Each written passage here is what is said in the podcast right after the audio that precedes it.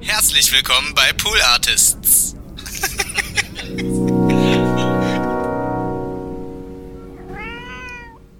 Wie ist Monton?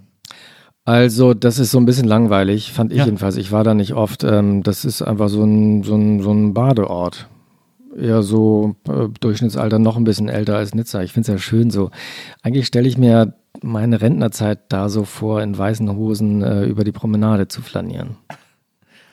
Bin ich übrigens nicht der Einzige. Ich habe sogar einen äh, ganz tollen Mitarbeiter und wir teilen diesen Traum. Und immer wenn es ganz schrecklich ist mit den, äh, wir haben eine große Möbelfabrik, Ja. die wir leiten. Und ähm, wenn es wieder nicht läuft, dann äh, trösten wir uns immer und sagen uns, aber demnächst äh, sehen wir uns dann auf der Promenade.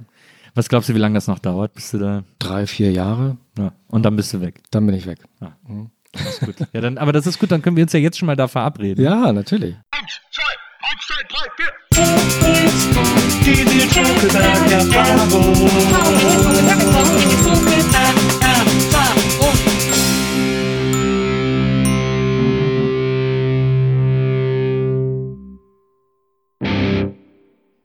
Hallo, liebe NBE-Zuhörerinnen, hallo, liebe Zuhörer der Nils Bokelberg-Erfahrung. Herzlich willkommen zu einer neuen Folge dieses Podcasts. Und heute habe ich jemanden zu Gast, den zu treffen ich mich schon seit Ewigkeiten freue. Ich bin vor seinem Laden diverse Male rumgelungert in der Hoffnung, äh, einen Blick zu erhaschen. Und äh, jetzt heute ist er sogar zu mir gekommen. Herzlich willkommen, der Unternehmer, Impresario, möchte ich sagen, Raphael Horzon. Ja, vielen Dank. Guten Tag. Hallo.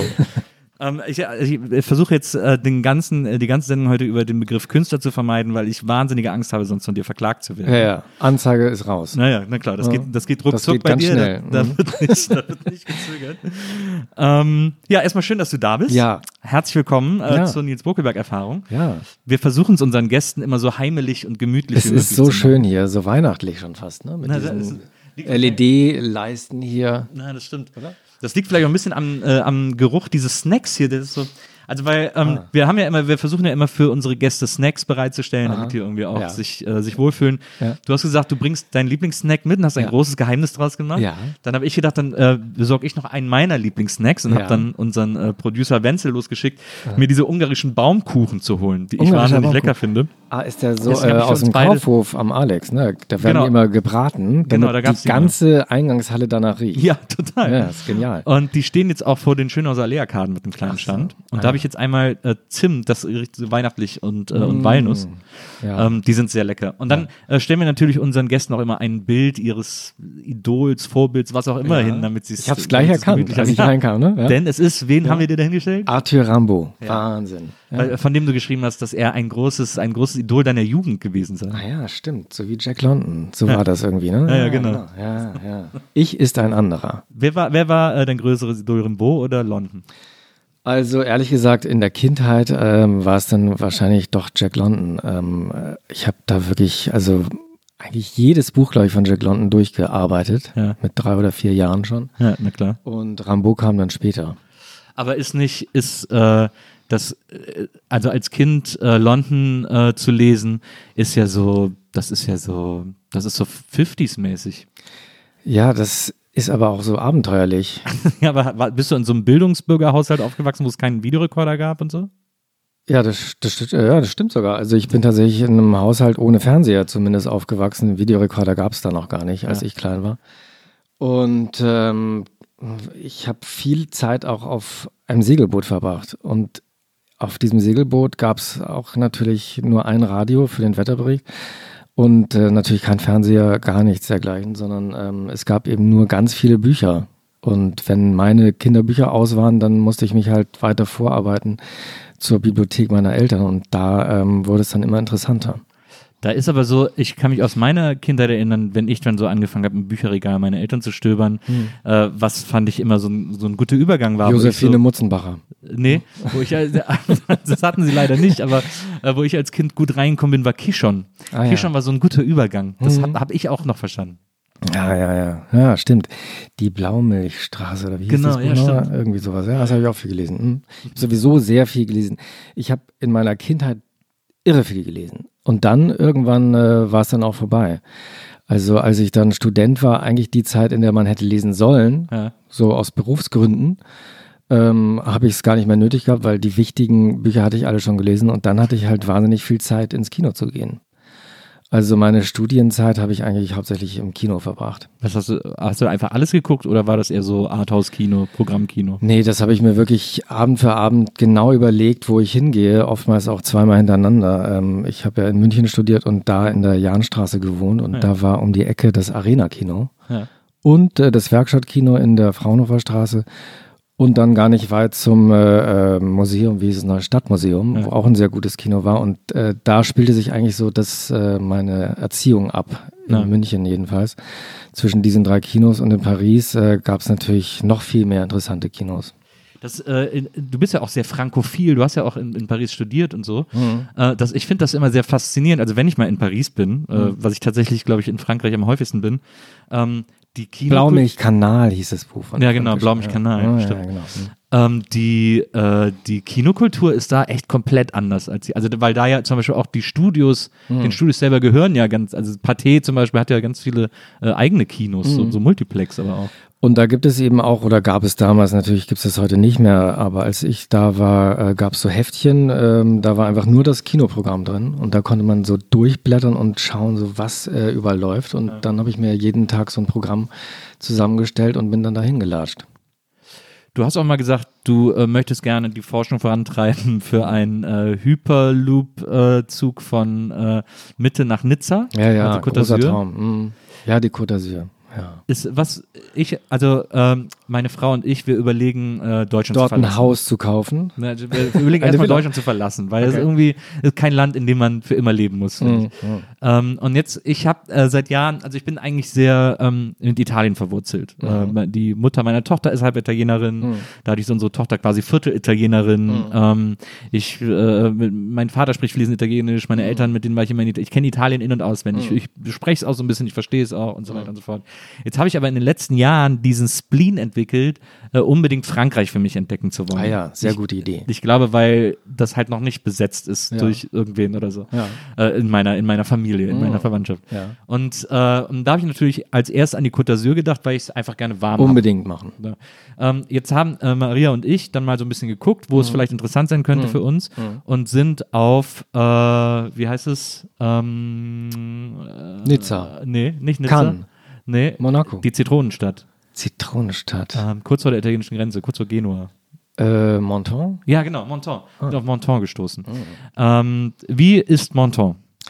Also, das ist so ein bisschen langweilig, fand ich Ja. jedenfalls. Ich war da nicht oft. Ähm, das ist einfach so ein, so ein, so ein Badeort. Eher so äh, Durchschnittsalter noch ein bisschen älter als Nizza. Ich finde es ja schön so. Eigentlich stelle ich mir meine Rentnerzeit da so vor, in weißen Hosen äh, über die Promenade zu flanieren. Bin ich übrigens nicht der Einzige. Ich habe sogar einen äh, ganz tollen Mitarbeiter und wir teilen diesen Traum. Und immer wenn es ganz schrecklich ist mit den, äh, wir haben eine große Möbelfabrik, Ja. die wir leiten. Und ähm, wenn es wieder nicht läuft, dann äh, trösten wir uns immer und sagen uns, aber demnächst äh, sehen wir uns dann auf der Promenade. Was glaubst du, wie lange das noch dauert, bis du da. Drei, vier Jahre, Ja. Und dann bist du weg. dann bin ich weg. Ja, dann, aber das ist gut, dann können wir uns ja jetzt schon mal da verabreden. Ja, natürlich. Ähm, um da. Äh, ich glaube, mein einziges Problem, was ich sowieso mit Küstenstädten habe, aber was glaube ich auch gerade an der Côte d'Azur extrem äh, ähm, äh, groß ist, ist, ich mag keinen Fisch und keine Fischgerichte. Ja, also das ist natürlich auch ein Trugschluss, dass es an der Küste besonders guten Fisch gibt, weil der kommt natürlich nicht von der gut Küste. nicht, aber viel. Das weiß man schon aus Asterix und äh, Tour de France, glaube ich, wo dann äh, erklärt wird, ähm, dass die Fische hier an der Küste natürlich aus Paris importiert werden von Verleinix, Ja. dem Fischhändler. Ja. Ja, äh, mein Vater hat mir auch mal erklärt, der hat früher immer, äh, der war so äh, Handelsvertreter oder Handelskaufmann, wie auch immer man sich das nennt. Und der ähm, äh, hat für so eine Firma gearbeitet, die Verpackung gemacht und war dann immer auf so Messen und war dann, der spricht auch fließend Französisch, der war noch immer in Paris auf der Messe. Und äh, der hat mir mal erklärt, die besten Austern äh, gibt es nur in Paris, weil die besten quasi, wenn die gefangen werden, direkt nach Sofort Paris dahin. verkauft Ja, werden. klar, logisch. Mhm. Deswegen ist das, äh, muss man da auch keine Austern essen da unten. ja, aber Nizza natürlich. Ja, gut, dann äh, sehen wir uns da. Also dann, äh, aber dann gehen wir wahrscheinlich in eine Pizzeria, damit ich, kein, damit ich keine Bouillabaisse essen muss oder so. Es gibt da so eine ganz tolle Spezialität, die, ähm, das ist äh, so ähnlich wie in Berlin, die Dönerbuden, gibt es da eben auch so Stände, alle zehn Meter ungefähr. Und da, das ist so ein weiches Brot, so ein, wie so ein riesiges Brötchen. Und das wird zerschnitten in der Mitte und dann kommen da so Tomaten und ähm, Kapern und Thunfisch und äh, rein und das ist und ganz viel Olivenöl. Ja, das klingt gut. Ach, ist so lecker. Ja. Mm. Traumhaft. Das glaube ich. Ähm, äh, ja, okay, dann äh, haben wir das ja, haben wir die Verabredung auf jeden Fall schon mal getroffen. Äh, dass, dass wir uns Haben wir abgehakt. Ja, haben wir abgehakt, dass wir uns da treffen können.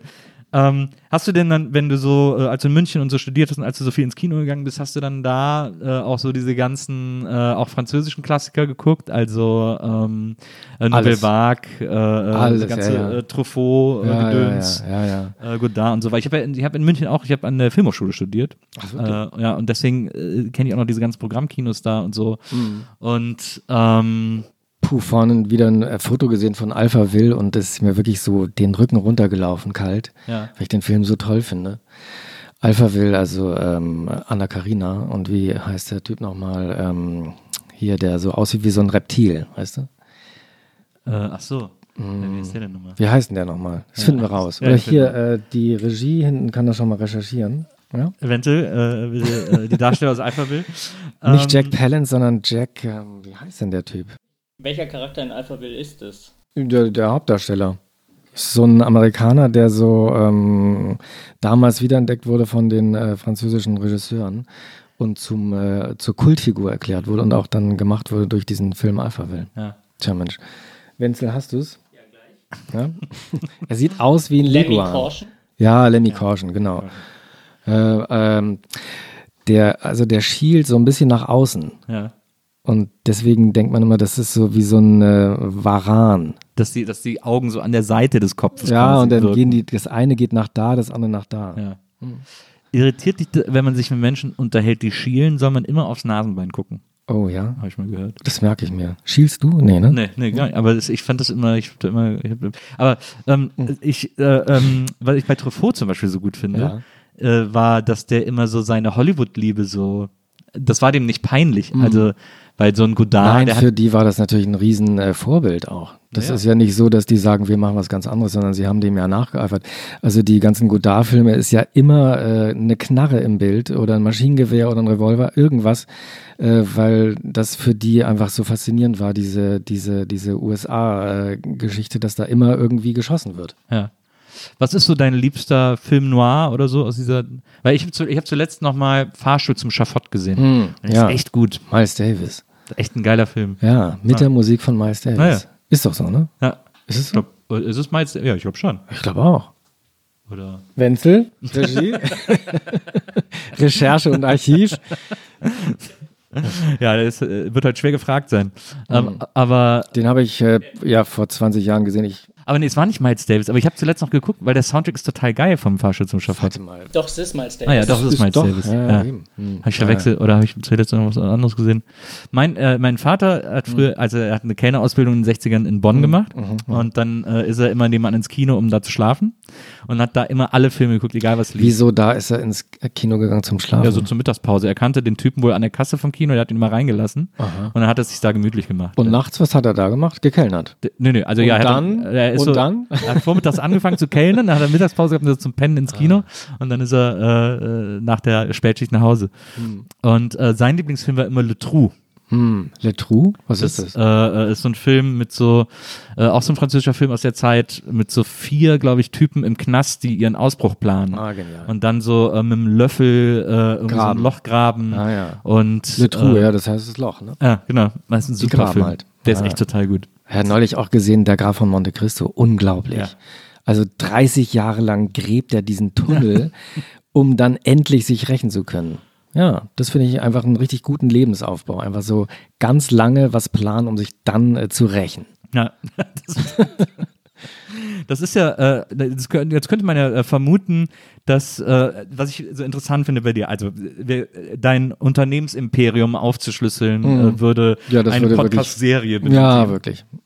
Ähm, dein Hauptgeschäft, äh, äh, wenn man so sagen kann, ist äh, Möbel Horzon, Mhm, äh, wo es äh, das Regal modern gibt. Mhm. Ähm, in allen äh, Formen und Größen und Mhm. Ausführungen kann man da irgendwie bestellen. Kleiderschränke auch mittlerweile. Ah, Kleiderschränke. Darf auch. man nicht vergessen. Nee, natürlich nicht. Denn ich habe natürlich große Angst, dass das Regal irgendwann nicht mehr gebraucht wird. Aber warum? Warum sollte das Regal. Das Weil Regal keiner mehr. Bücher kauft, natürlich.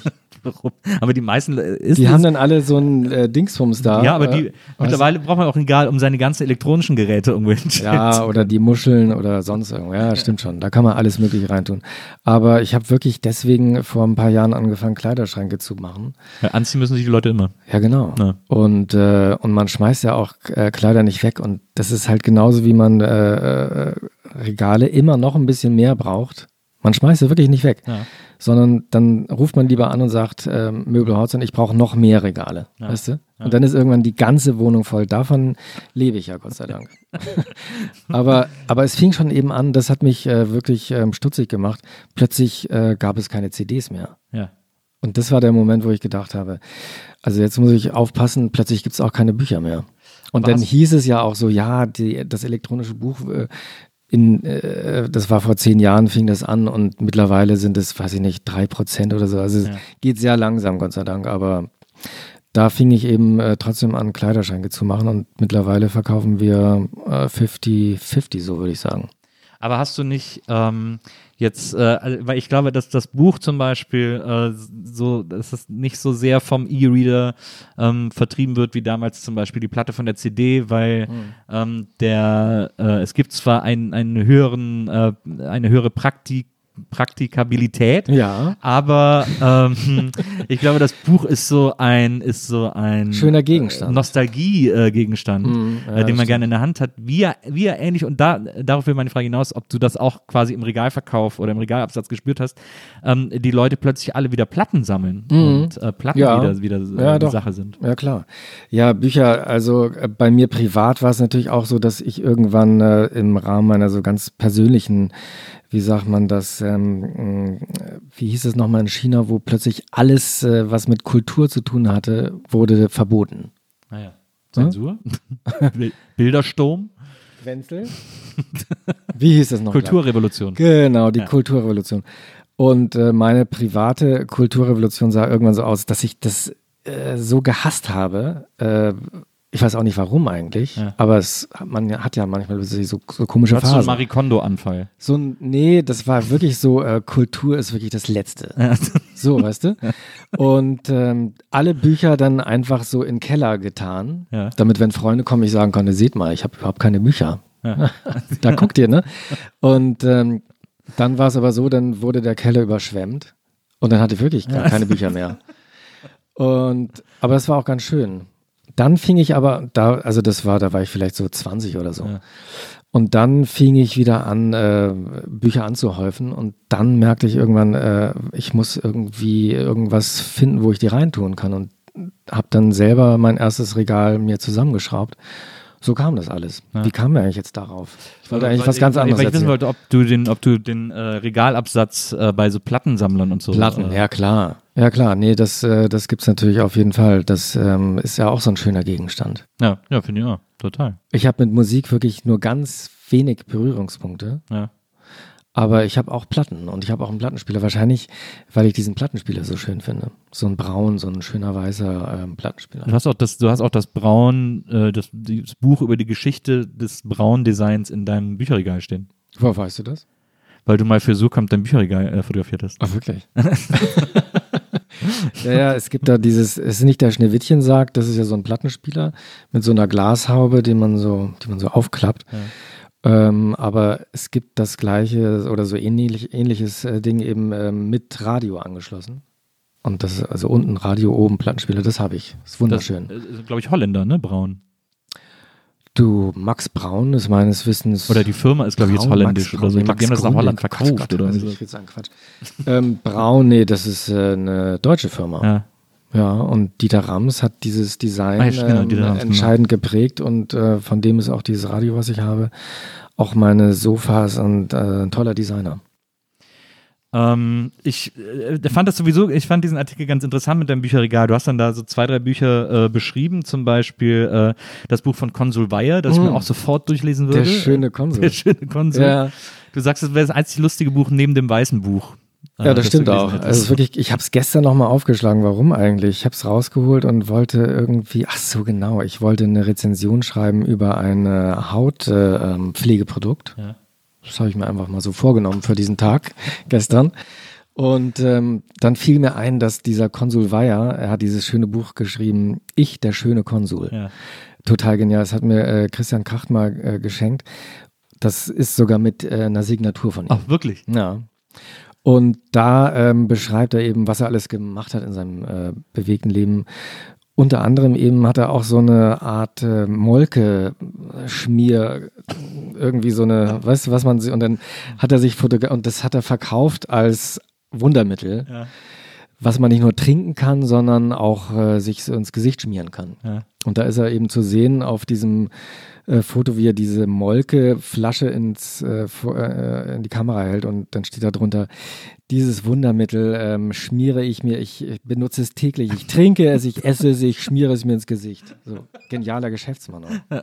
Total, das war ja wirklich immer, äh, also für die jüngere Generation, die den, die den schönen Konsul nicht mehr kennt, der ist ja dann auch dadurch bekannt geworden, dass man dem einfach Titel kaufen konnte und so. Man konnte Adelstitel kaufen, man konnte sich eben zum Grafen machen lassen und man konnte aber auch sich äh, zum Diplomaten machen lassen.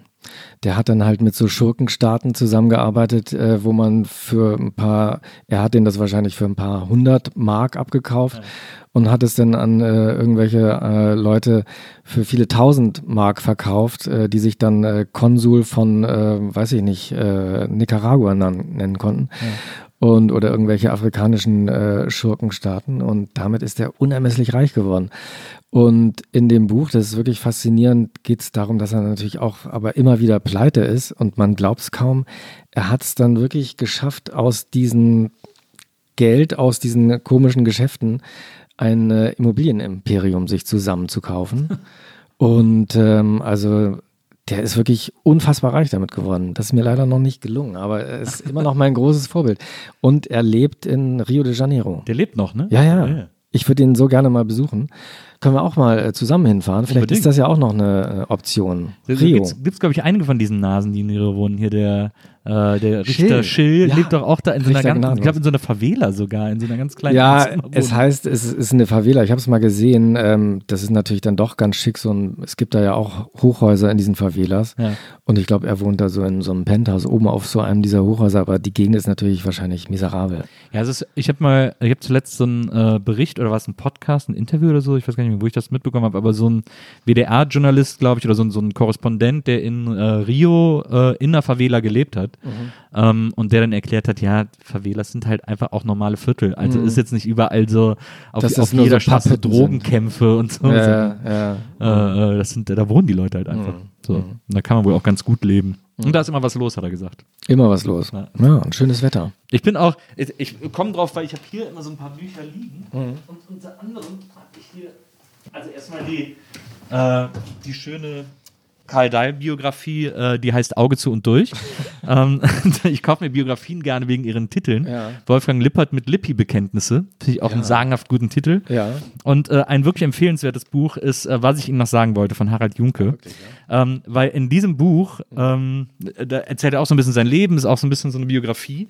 Aber ähm, zwischendurch erzählt er immer von Sketchen, die er für seine Show geschrieben hat, die, äh, die die Fernsehredakteure nicht machen wollten, weil sie ihnen zu brisant waren. Ah, ja. Und die druckt er dann in diesem Buch ab. Also da Ah, ja. sind so zehn Sketche, die man nachspielen könnte. geschrieben von Harald Junke.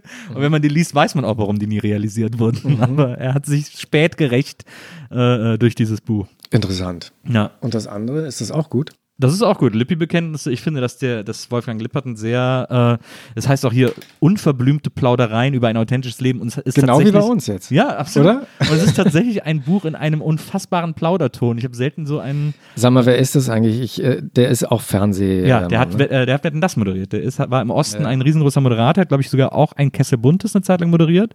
Und nach dem Mauerfall hat er dann äh, Wetten das von äh, Gottschalk übernommen, weil Gottschalk keine Lust mehr hatte.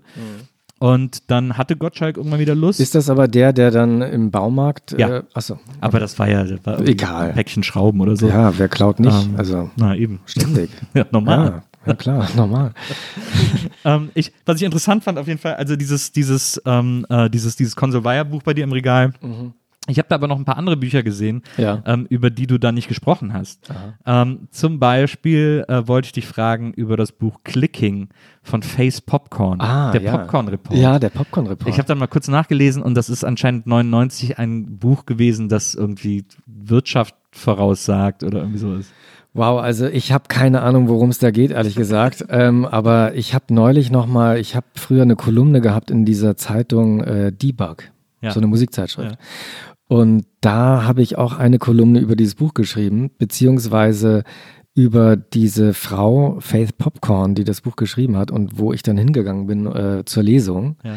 Und ähm, irgendwas muss mich an dieser Frau wahnsinnig fasziniert haben. Ich war mit Ingo Niermann da äh, und diese Kolumne, die ist auch richtig gut äh, von mir geschrieben. Aber wiedergeben kann ich sie nicht. Ja. Irgendwas fand ich toll, aber ich glaube, das Buch ist Riesenquatsch. Aber ist Also sie hat da, glaube ich, so die Trends der Zukunft. Genau. Das hat mich wahnsinnig fasziniert so. ist nicht, aber ist Face Popcorn nicht einer der geilsten Namen aller Zeiten? Ja, das finde ich auch, ja. Mhm. Ich finde, sa- ich find sa- also so einen guten, so einen Namen on point, da war ich wirklich, da war ich wirklich beeindruckt. Face Popcorn. Ich habe sogar ein Foto gemacht mit ihr. Ja, das müsste vielleicht sogar noch online zu finden sein. Wenzel? Das ist das Faszinierende finde ich, Ja. dass du eine Riesenvorliebe hast, offensichtlich, Mhm. für äh, Weissagungen, für sehr, äh, du hast auch in dem, in dem Sitcom-Interview erzählt, du liest nur noch Bücher über, über Wahrsager. Oh ja, ähm, oder über Hellseher, hast du, glaube ich, gesagt. Ich wollte, ich wollte Hellseherei, ja, ich wollte vor allem, ähm, ich wollte vor allem Hypnose erlernen. Und das ist ja nochmal was ganz anderes. Naja, aber es gibt doch diesen Hellseher, wie heißt er nochmal mit dieser Locke hier vorne? Jan Becker. Ah ja, stimmt. Ah, stimmt. Großes Genie. Er ist ein also- Mentalist.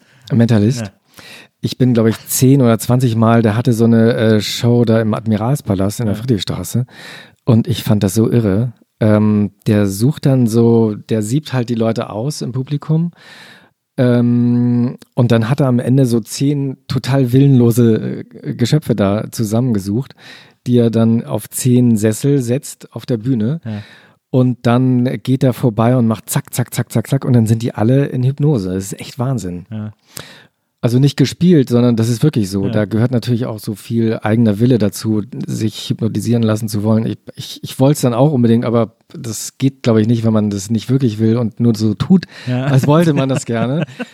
Es, also es geht nicht. Man muss also so die Finger so äh, aneinander und äh, wenn die sich dann berühren, dann wieder auseinander und dann geht's nicht. Ja. Dann kriegen manche Leute kriegen die Finger nicht auseinander wieder. Und diese Leute, die ruft er dann schon mal auf die Bühne. Und dann werden daraus nochmal die zehn ähm, intelligentesten rausgesucht und Ja. die sitzen dann auf, der, auf den Sesseln und macht da Schnipp und dann sind die alle weg. Das ist wirklich irre. Ja.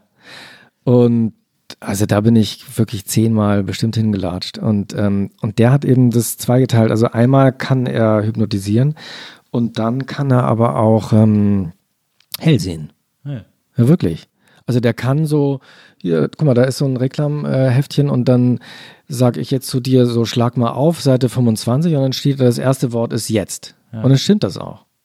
Wie geht das? Ja. Gute Frage. Ja, dann war ich mit Daniel Kehlmann, der eben gleich um die Ecke da am Schiffbarer Damm wohnt, hab dem gesagt, ähm, der hat ja auch so ein Buch geschrieben, F, äh, es geht ja auch um äh, äh, Hellseherei. Ja. Und habe gesagt, das müssen wir uns unbedingt, das äh, wirst du nicht äh, begreifen können, wie der das macht. Ja. Also hier, schau mal jetzt. Äh, und jetzt hat er diesen Trick mit dem äh, Reklamheft und dann kommt die Frau und dann blättert er und sagt mal, was da steht. Und dann sagt sie jetzt. Ja. Wie geht das? Und dann war es natürlich so ein bisschen blöd, weil Daniel Kehlmann wusste genau jeden Trick, konnte er mir erklären. Und am Ende äh, war ich echt schon genervt, weil er jeden Trick mir, weißt du, und das war dann, die Zauberei war dann einfach weg. ja, klar. Aber Hypnose ähm, kann er wirklich. Ja. Ja. Und das wollte ich ihm dann auch erlernen. Ich habe mir auch sein Buch gekauft. Da äh, ist dann also von äh, Kapitel 1, ähm, äh, wie man jetzt also Hypnotiseur wird, Ja. Äh, geht das bis Kapitel 20 und am der letzte Satz von Kapitel 20 war dann, glaube ich, so, und jetzt sind sie Hypnotiseur. Weißt du? Und dann Und- warst du, dann warst du's. ich habe das aber gelesen und ich war es nicht. Also das können eben auch nicht alle. Ja, ja. Mhm, aber ich fand es irgendwie irre gut. Und wo wir über Rambo sprechen, äh, das gibt ja diese Seherbriefe, Mhm. wo Rambo dann also sagt, wir müssen alle zu Sehern werden und wir müssen äh, in das Unbewusste äh, einsteigen, um Dinge zu sehen, die andere Leute nicht sehen Ja. oder die wir selber noch nie gesehen haben. Ja. Und vielleicht stand dieses Buch auch da in diesem Regal. Ja, auf jeden Fall. Ja, das könnte Das sein. Mhm. Ich dachte eigentlich, du sagst jetzt, wo du das fotografiert oder gesehen hast, was ich alles in meinem Regal stehen habe. Ich habe natürlich auch irre viele Bücher, wie man reich wird. Das stimmt. Hab ich, sind, mir auch, sind mir auch ein paar aufgefallen. Aber es hat ja auch ein bisschen Aber die was sind mit alle Seher- noch eingeschweißt. Das hat ja auch was mit Seherfähigkeiten Das sind alle noch eingeschweißt. ähm, das habe ich, glaube ich, nur mal gekauft, vielleicht sogar für dieses Foto. Das Rimbaud? Nee, dieses Foto den Surkamp Verlag, Achso. um mal irgendwie so ein bisschen anzugeben, ähm, dass Also die Reich, Ja, ja, Reichwerdebücher. genau, reich werden. Ja, ja. Aber sind, ich habe neulich eben auch nochmal nachgeschaut, die sind alle noch eingeschweißt. Wahrscheinlich interessiert mich Geld auch irgendwie gar nicht. Kann auch sein. Du hast ja mal gesagt, äh, je älter du wirst, desto mehr Geld brauchst du. ja, aber das geht vielleicht allen so, oder? Ja, weiß ich nicht. also wird man nicht jetzt, bescheidener? Jetzt willst du nach Nizza, guck mal, du hast da so eine goldene, sehe ich, so eine richtig goldene äh, Kette. Brillenkette. Ja.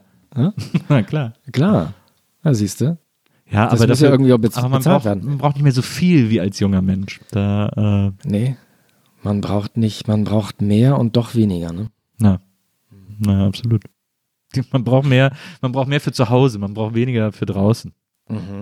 Jetzt sowieso, ne? Ja, jetzt sowieso, aber ich glaube auch, ich glaube auch, äh, je älter man wird. Äh, ich habe äh, äh, in dem, äh, äh, aber ich fand dieses, also mir wurde, mir hat mal äh, ein, äh, eine Hypnotiseurin gesagt, ich wäre wahnsinnig leicht zu hypnotisieren. Wirklich? Ja, ich bin da anscheinend das perfekte Opfer für. Oh, okay. Oder es war ein Hypnotiseur, glaube ich. Äh, aber Pass mal auf, mach mal jetzt, äh, tu mal so, als ob du betest. So.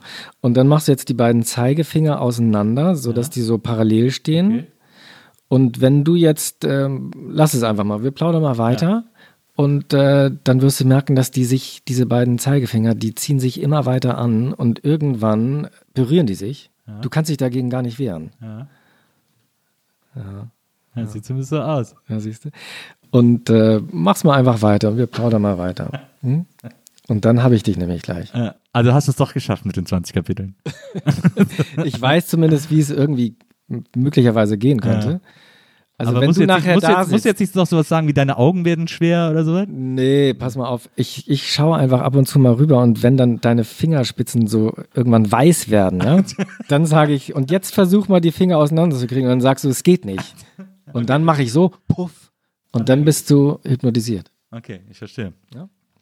Ähm, ich äh, äh, fand auf jeden Fall ähm, ganz interessant, dass da diese, dass da diese, ähm, äh, dieses äh, Interesse an Hellsehern irgendwie war. Mhm. Ich habe mal äh, bei einer Recherche bin ich nämlich zufällig mal auf die Geschichte einer Hellseherin gestoßen, die ich extrem spannend fand. Ja. Ähm, nämlich Madame Buchella. Äh, Ich ob du, ob du das schon mal gehört hast. Nee. Ähm, das war eine Hellseherin so in den 50ern, die hat so im Rheinland gelebt, in Remagen äh, irgendwo, ich glaube so in den 60ern. Und von der hieß es, äh, dass immer Staatsoberhäupter zu der kämen. Sogar Adenauer soll bei ihr gewesen sein. Und sie soll seinen Sieg 53 vorhergesagt haben. Und, äh, und äh, bei der gab es so eine tolle Geschichte. Also ich bin mal auf die gestoßen, weil ich habe mal einen Podcast gemacht über äh, Nitribit, über Rosemarie Nitribit. Ähm, und ähm, angeblich wurde Buchella auch äh, gefragt, wer der Mörder der Nitribit war. Und wer war's?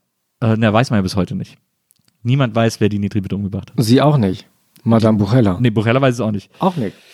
Die wusste es nicht, aber bei der war es zum Beispiel so, die hat mal einen Mord aufgeklärt, äh, die Morde von Lebach, so hieß der Fall.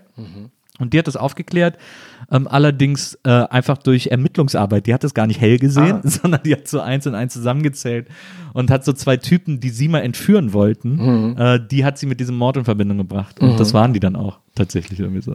Und die, und das, aber diese ganze Geschichte ist so geil, weil diese beiden Entführer, äh, die sie, die wollten sie entführen, weil sie aus ihr Geheimnisse von Prominenten erpressen wollten, damit sie die dann wieder erpressen können. Und sie gedacht haben, dass sie das so auch so hellseherisch den über Leute was sagen kann und verraten kann und so. Ja, interessant, aber es ist natürlich auch jetzt keine neue Idee, die sie da hatte, denn ich, soweit ich weiß, das Orakel von Delphi in der Antike, ähm, das war ja auch vermeintlich nur so ein Hokuspokus oder sowas Übersinnliches, wo man hingeht und äh, fragen kann, was äh, jetzt alles passiert. Ich glaube zu wissen, aus verlässlichen Quellen, Ja. dass ähm, dahinter äh, ein äh, gut organisierter Kreis von Informanten stand, die also äh, gut vernetzt waren und politisch äh, alles im Blick hatten und dann deswegen tatsächlich vorhersehen konnten, was passieren würde als nächstes. Ja.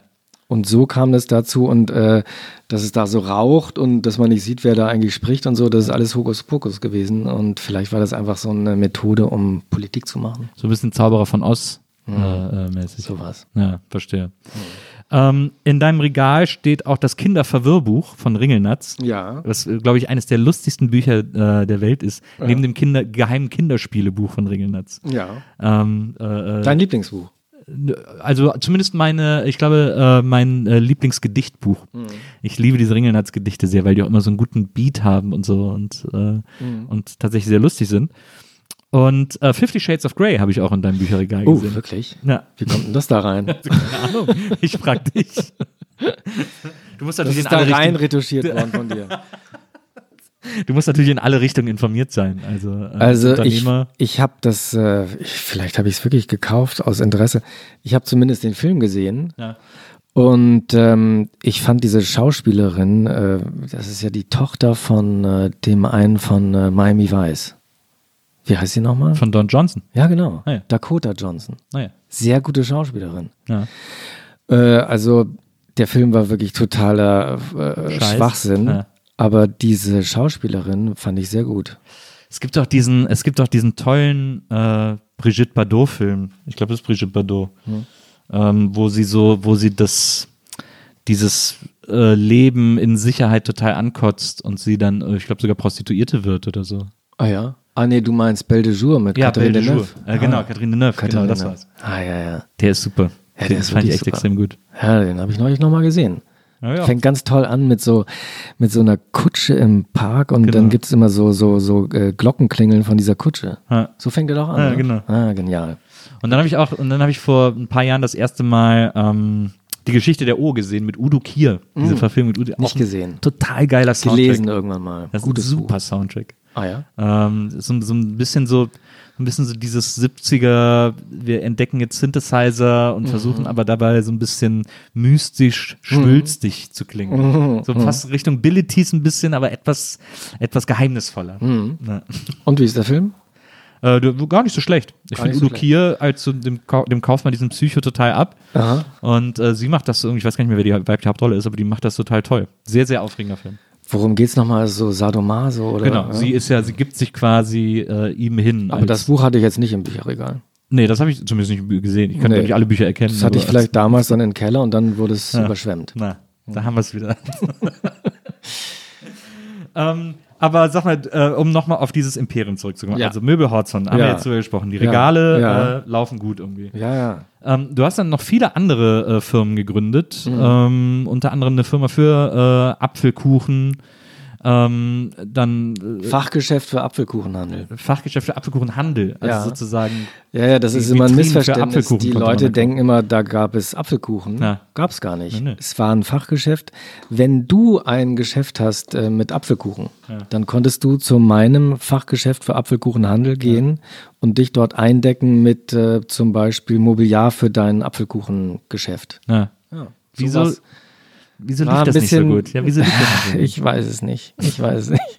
Vielleicht war der Name doch zu kompliziert. Aber ein Gutes hatte dieses Geschäft. Ich habe damals dann eben wirklich äh, Mobiliar entworfen. Ja. Und zwar aus äh, Stäben.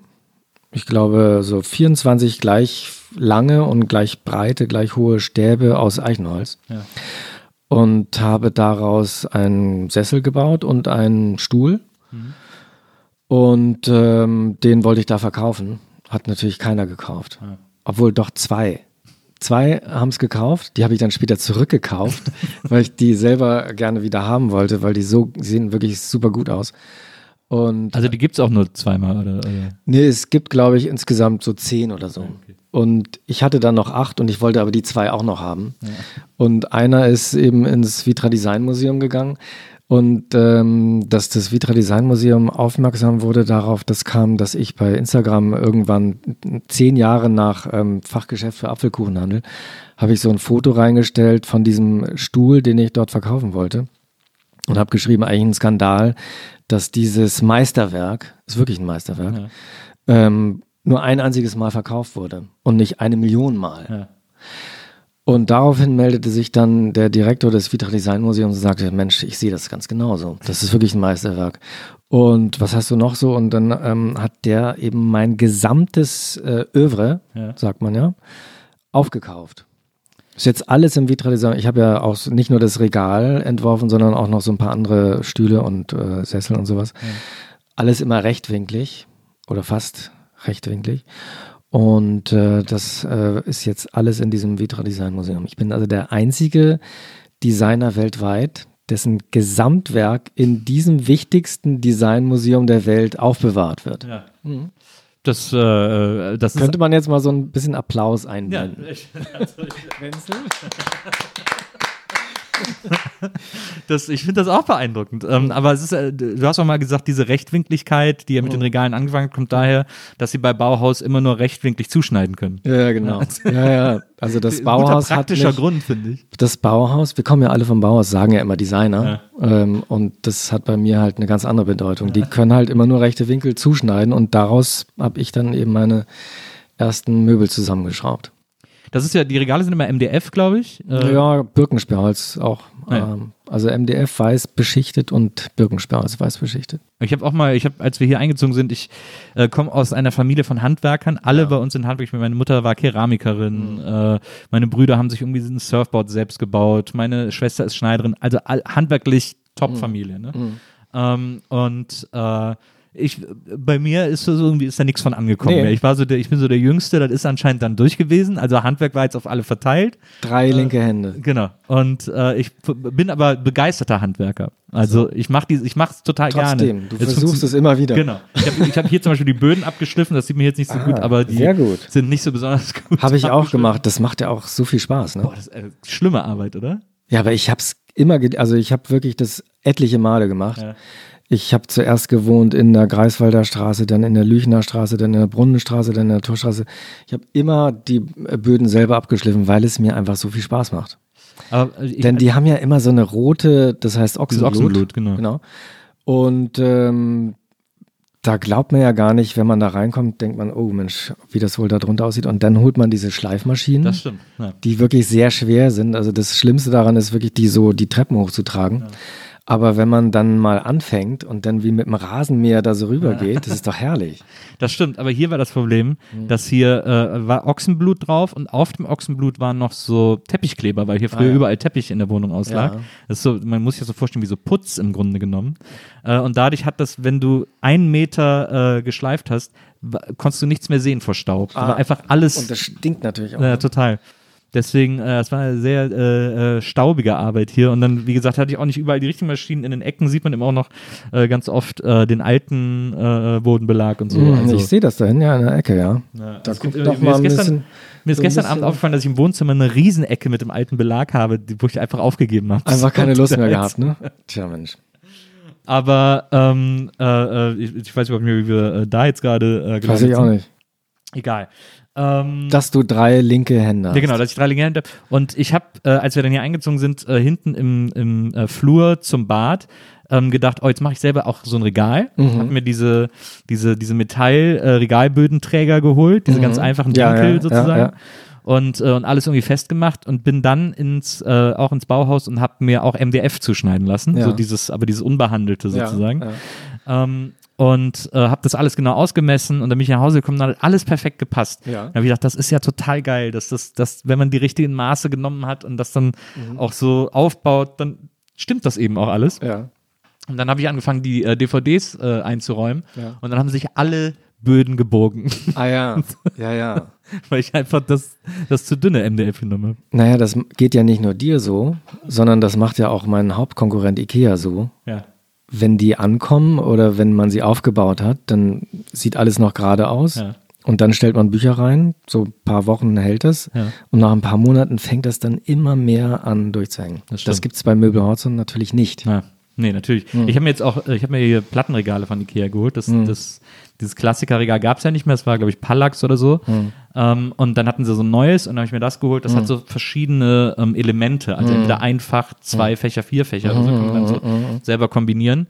Und da passen äh, Platten, wenn die ein bisschen größer sind, nicht mehr rein. Ah ja, tja. Auch genial. Ja, wirklich genial. Na. Also das Tollste ist auch, dass äh, bei diesem, wie heißt dieses Spezial-Superregal von Ikea, das angebliche, Billy, Ja.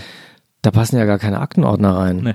Also, was ist denn da los? Ja. Wieso kaufen die Leute das denn trotzdem? Ja, frage ich. Ich verstehe es nicht. Frage ich mich auch. Wobei, also ich finde, also natürlich ist, äh, was das Regalbusiness betrifft, ähm, Ikea dein Hauptkonkurrent, muss man ganz klar sagen. Ich Ähm, habe ihn schon fast vom Markt gefegt. Ne, du, also aus Mitte hast du sie verdrängt, Ja, ja. muss man ganz klar sagen.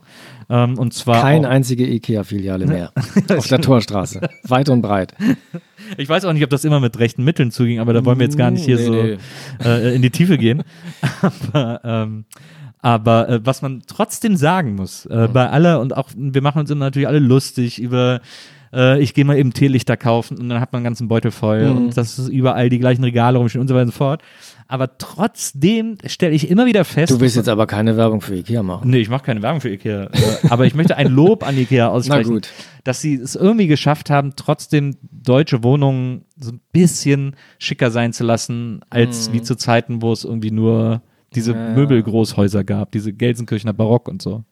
Ach Da so, ist das ja, dann schon okay, dass es Ja, sowas ja, wie ja, Ikea ja. gibt. Ja, na gut, okay.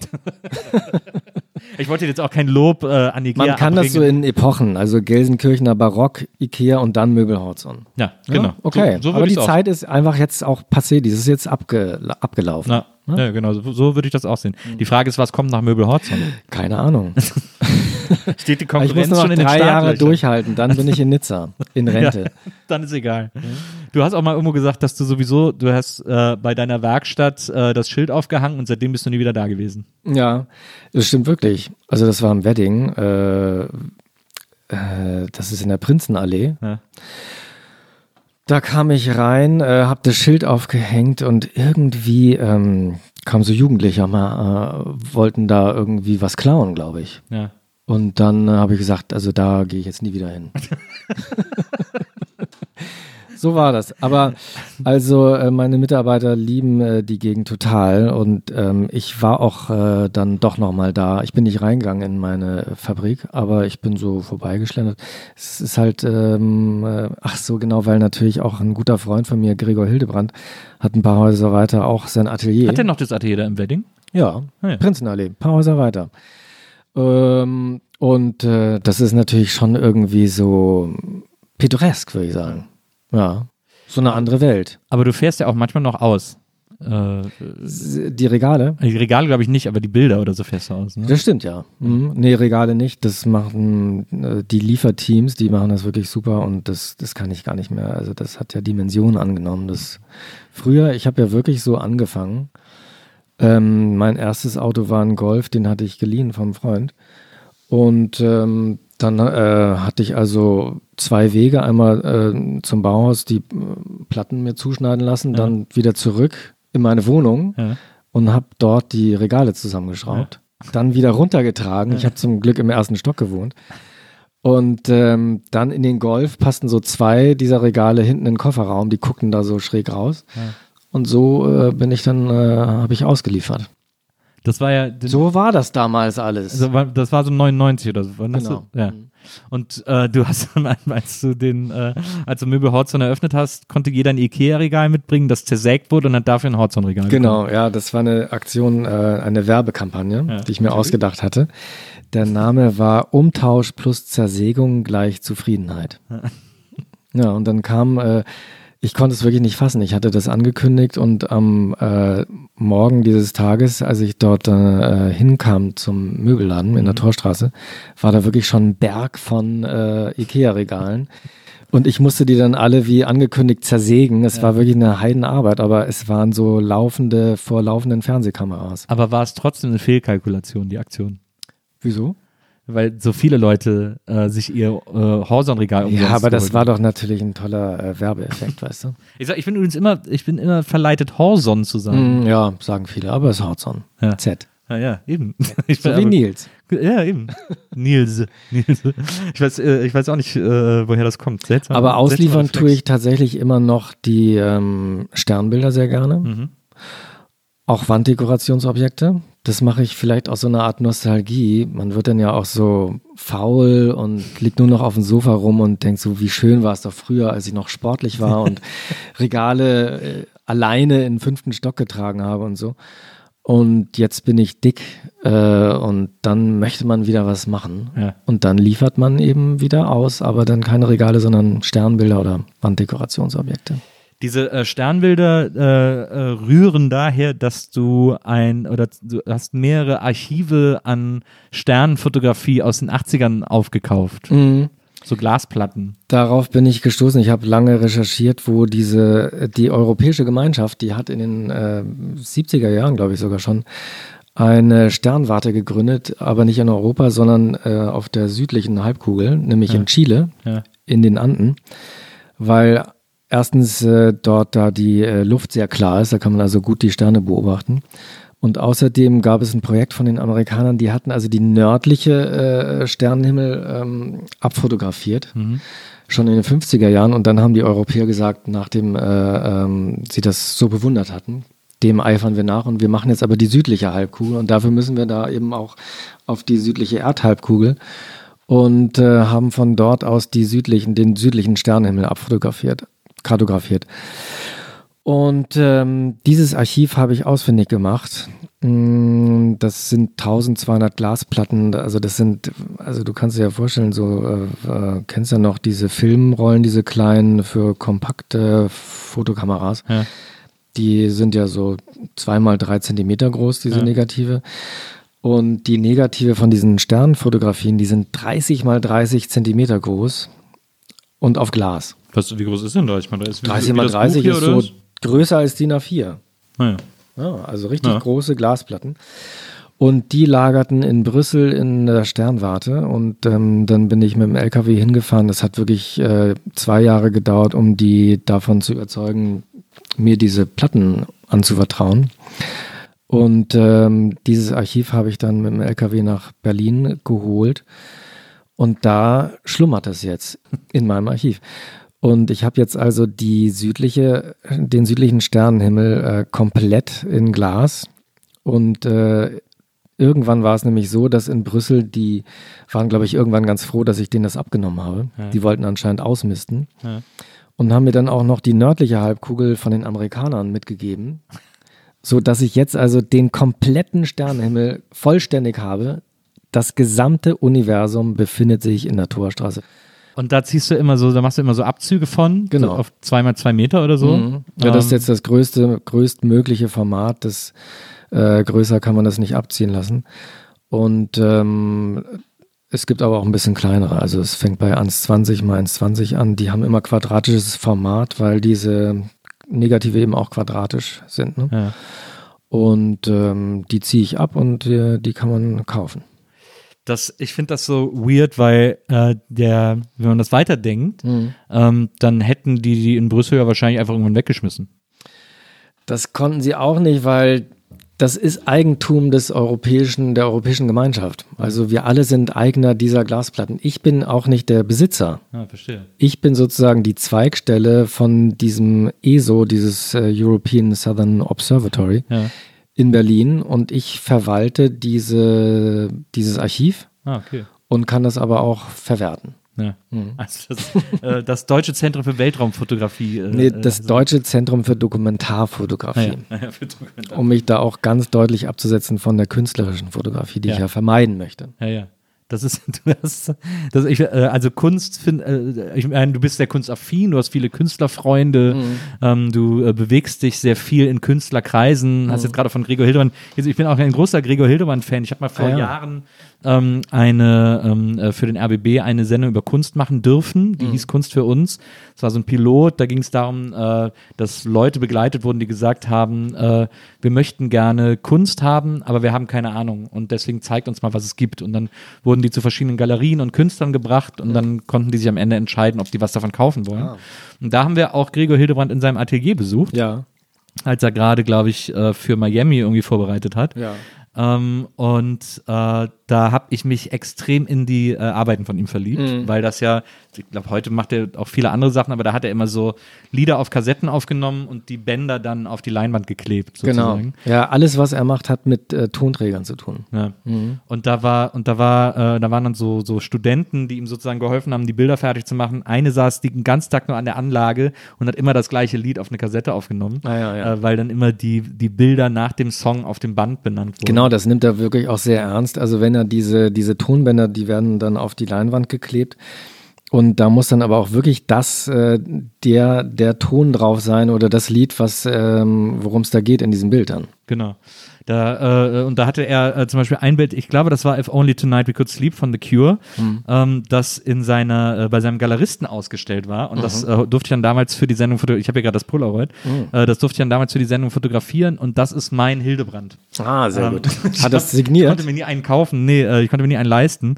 Ähm, aber dieses Polaroid trage ich seitdem mit mir rum, hat schon mehrere Umzüge überlebt, äh, damit ich irgendeinen Hildebrand zu Hause habe. Mhm. Ja, Ähm, toller Typ. Du weißt ja auch, das neue Buch fängt ja an mit Gregor Hildebrand. Ja. Das ist der noch bei Ventrup? Ventrup war das, glaube ich. Ne? Mhm. ja. Unter anderem, er hat noch viele andere Galerien, weil er sehr erfolgreich ist, weltweit, wirklich Ja. ein großer Star. Und ja, ich liebe seine Sachen auch sehr. Ähm, ist das denn, äh, weil du dich ja immer so äh, dagegen wehrst, äh, äh, Künstler genannt zu werden oder das, was du machst, irgendwie Konzeptkunst nennen zu lassen Mhm. oder, oder dich äh, Konzeptkünstler nennen zu lassen? Ähm, aber ähm, es ist natürlich schon inspirierend, in so Kreisen äh, zu sein, oder? Ich finde es ja auch sehr interessant. Es ist ja nicht so, dass ich Kunst irgendwie äh, ablehne. Ja. Ich möchte es nur selber nicht machen, ja. weil es machen schon so viele andere. Und ich finde es eben interessant. Also es ist ja so, ja. das Interessante an der Kunst, ich habe hier ja Arthur Rimbaud, ein anderes Idol von mir ist natürlich auch äh, Marcel Duchamp, der äh, schon vor über 100 Jahren ähm, entdeckt hat, dass alles, was man äh, zu Kunst erklärt, eben auch Kunst ist. Das ist ja das äh, Interessante. Ähm, beziehungsweise war es interessant vor 100 Jahren und dann ist es irgendwann ja auch langweilig geworden. Ja. Trotzdem machen das die Künstler ja immer noch und ähm, also immer noch Dinge zu Kunst zu erklären, ähm, das fand ich einfach nicht erstrebenswert. Und äh, habe mir dann äh, irgendwann überlegt, man müsste einfach irgendwie das auf den Kopf stellen, dieses Prinzip. Ja. Und das ist eigentlich das, was ich mache. Ich versuche eben Dinge zu machen, die interessant sind, die aber keine Kunst sind. Und besonders interessant finde ich es, wenn ich Dinge zu Dingen erkläre, also zum Beispiel jetzt diese Wanddekorationsobjekte, ähm, die aussehen wie Kunst, Ja. aber die ich eben nicht zu Kunst erkläre, sondern zu Wanddekorationsobjekten, was sie auch sind. Sie sind ja auch wirklich dekorativ. Oder die Sternbilder, das sind ähm, natürlich Dokumentarfotografien. Man könnte sie natürlich auch zu Kunst erklären, aber es ist mir einfach zu einfach. Ich wollte das eher auf den Kopf stellen. Ich äh, war letzten November, äh, haben wir so eine Amerikareise gemacht und ähm, da war ich in äh, Washington. Ähm, da gibt es eine riesen Museumsmeile, Smithsonian und so. Ähm, und ähm, da war ich dann im Museum für moderne Kunst, weil ich, äh, weil ich auch ein, also ich finde Kunst einfach wahnsinnig interessant. Ich finde auch Konzeptkunst ganz aufregend und so. Ja. Und dann, äh, und da war eine äh, Duchamp-Ausstellung. Eine äh, Duchamp-Special-Ausstellung, wo das ganze Werk und Wirken und Leben von Duchamp erklärt In wurde. Philadelphia, was? Äh, in Washington war das. Washington, okay. War, glaube ich, so eine Wanderausstellung. Ah, ähm, und da wurde das alles so ein bisschen erklärt. Und da waren dann natürlich diese sogenannten Readymates. Mhm. Äh, da ist ja das berühmteste, diese, diese Speiche auf dem Hocker. Ähm, äh, Fahrradrad auf dem Hocker. Genau, Ja. Mhm. dieses, dieses Vorderrad auf dem Hocker. Ähm, das, glaube ich, sogar auch im äh, Museum Ludwig in Köln steht. Ja, der hat es dann in den 60er Jahren neu aufgelegt. Das Original ist verschollen, aber er hat es in den 60er Jahren, da gab es einen sehr geschäftstüchtigen äh, Galeristen, Arturo Schwarz in Mailand und ähm, der hat dann in äh, Ende der 60er, also 66 ist, äh, 68 ist Duchamp, glaube ich, gestorben. Und von da gibt es eben äh, dieses Fahrradrad ähm, auf dem Barhocker auch in einer neu aufgelegten Version was dann, was mittlerweile in allen Museen äh, steht, wurde sofort dann von allen Museen aufgekauft. Und äh, er hat eben, äh, dieser Arturo Schwarz hat diese ganzen ähm, wichtigen Readymates äh, von Duchamp, die längst im Original verschollen waren, neu aufgelegt als, als Serie. Naja. Und äh, also es gibt ja einige Werke von, äh, von Duchamp, die auch äh, nach wie vor noch äh, diesen, diesen riesigen Ruhm haben, die sozusagen in so einen, in so einen weltweiten Kunstkanon gehören, Mhm. äh, also wie auch Cecine Pas und Piep und so. Ähm, aber als ich durch die Ausstellung gelaufen bin und ich, äh, ich finde sowas immer ganz faszinierend. Ich bin zum Beispiel auch ein großer Warhol-Fan. Ich finde, es gibt ganz viele äh, Arbeiten von Warhol, die total geil sind und so total unterschätzt werden oder, oder unbeachtet geblieben sind. Zum Beispiel diese Zeitkapseln, die er mal gemacht hat. Ähm, das, da könnte ich, könnte ich Wochen mit verbringen, mich darüber zu freuen, wie genial ich das finde. sozusagen. Ähm, aber bei, als ich durch diese Duchamp-Ausstellung gelaufen bin, habe ich am Ende dieser Ausstellung gedacht, ach, das gefällt mir alles nicht mehr Ah ja? Irgendwie, ich weiß nicht was, warum, aber ich habe am Ende gedacht, was, was, was für ein Scheiß. Also Also das ich hab- kann ich wirklich überhaupt nicht behaupten von mir. Das ist seltsam, in eine Ausstellung reinzugehen mit so einer Grundsympathie und am Ende zu denken, ah, Ah. aber vielleicht lag es auch an der Ausstellung, war die einfach schlecht kuratiert. Also ich war vor zwei Jahren im MoMA in äh, New York und habe da gesehen dieses ähm, Objekt, was er aus Glas gemacht hat, auf das man zwei Stunden lang äh, mit einem Auge starren soll. Und das habe ich dann auch versucht und aber das sieht auch wirklich, es sieht einfach so äh, gut aus und das hat auch so eine so eine magische Aura. Ich finde es einfach fantastisch. Wirklich. Ja. Naja, ich, äh, also ich kann dir Duchamp nicht ausreden. Heute nicht. in Rio vielleicht oder in Nizza. Ja, sehr gut. da, äh, da werde ich das dann nochmal versuchen. Ähm, ich habe gelesen, äh, einer deiner Lieblingsfilme, da habe ich mich natürlich auch, weil wir hatten ja auch gerade eben schon äh, das, das Thema Film, einer deiner Lieblingsfilme ist ähm, Repo Man mit Emilio Estevez und, äh, und Dennis Hopper. Ist das so? Hast, du hast mal erzählt, du ihn, hättest ihn so toll gefunden und dann hättest du bei irgendeiner Jubiläumsfeier äh, das äh, Kino bei euch um die Ecke gemietet und den deinen Mitarbeitern gezeigt. Ah, wirklich? Wann habe ich das Kennst du erzählt? den nicht, oder? Repo Man von 1984 hast du geschrieben. Äh, äh, hättest du dann angezeigt? Na gut, ist natürlich wahrscheinlich auch lange her äh, und deswegen ähm, erinnerst du dich dann nicht In mehr. welcher Phase meines Lebens mag das gewesen sein? Das ist eine gute Frage. Repo Man, erzähl mal kurz, ja, irgendwas. Sie sind bei äh, Harry Dean Stanton und Emilio Estevez. Äh, Harry Dean Stanton ist, arbeitet als Repo Man, das heißt, dass sie so Autos zurückholen von Leuten, die die nicht mehr finanzieren können. Und Emilio Estevez fängt bei ihm Genialer an Film. und ist so ein junger Punk, der immer auch so. Den äh, haben wir im Arsenal gesehen und das war ja genau, ich bin mit meiner Belegschaft, äh, Möbel Hotzon, Fabrik, äh, gesamte Belegschaft, so 25 Mann sind Ja. wir ins Arsenal-Kino gegangen Genau. und haben diesen Film gesehen. Wahnsinn. Ja, echt gut. Super Film. Ja, irre gut. Ja. Ja. Aber Ich dachte, du nie wolltest einer deiner sagen-. Ähm, Menschen am Sonntag. Ja, das, äh, das habe ich auch gelesen. Da hätte ich dich, das wäre jetzt. Äh, Irre jetzt guter Film. gekommen. Es ist äh, der erste Film von Billy Wilder. Na, Mhm. Noch ein Stummfilm. genau. Ist es wirklich noch ein Stummfilm? Auch super. Ich habe mir nochmal aufgeschrieben, ganz am Ende auf der letzten Tafel, und das finde ich so geil daran, äh, steht, vier Millionen warten auf den nächsten Sonntag. Ja, ja, Damit genial. endet der Film. Ja, ja, Das ja. ist total Ja. geil, finde ich. Ja, dann ist wieder Woche. Genau. Und Geht dann ja am Montag wieder los. Ja, genau. Und am Sonntag ist wieder Sonntag. Eigentlich ein, äh, eine äh, bei, äh, es handelt ja, glaube ich, von fünf äh, Personen, Mhm. äh, Menschen am Sonntag. Und eine von denen ist Plattenhändlerin. Also eigentlich ist das echt ein relativ moderner Film, könnte man Du, sagen. und diese Plattenhändlerin ist die Großmutter von einer Freundin von mir. Friederike heißt sie. Wirklich? Und, ja, es ist total verrückt. Ich habe die mal kennengelernt ähm, bei so einem äh, Abendessen äh, und dann äh, kamen wir so ins äh, äh, ähm, äh, Reden über Filme. Und dann habe ich ihr erzählt, ja, ich habe gerade gesehen Menschen am Sonntag und wie mich der berührt hat. Und dann sagte sie, ja, Mensch, und meine Großmutter ist diese Plattenhändlerin, die am Kudamm da in dem, äh, die wird ja eingeführt, alle diese Charaktere werden ja so genial eingeführt. Also zum Beispiel gibt es da ja den Weinreisenden, der so ein ganz schlimmer äh, Frauenheld ist, der eine Frau nach der anderen verbraucht sozusagen. Und ähm, und dann gibt es eben auch diese äh, blonde, hübsche Verkäuferin, die heute, und dann steht da, die ähm, heißt so und so und hat heute schon äh, 27 Mal mein kleiner grüner Kaktus verkauft. Das war damals anscheinend so der Hit. Ja. Und äh, genau, und das war die Großmutter von äh, Friederike. Ja, verrückt. Das ist ja lustig. Ähm, ist es eigentlich, ähm, es gibt ja diesen, es gibt ja diesen, diesen, äh, was ich so interessant finde, ähm, weil ich, also ich finde, auch wenn du kein Künstler bist und nicht Künstler nennst, können wir durchaus über Kunst reden, weil du eben sehr, sehr verwurzelt bist in so eine, in so eine Berliner Kunstszene irgendwie.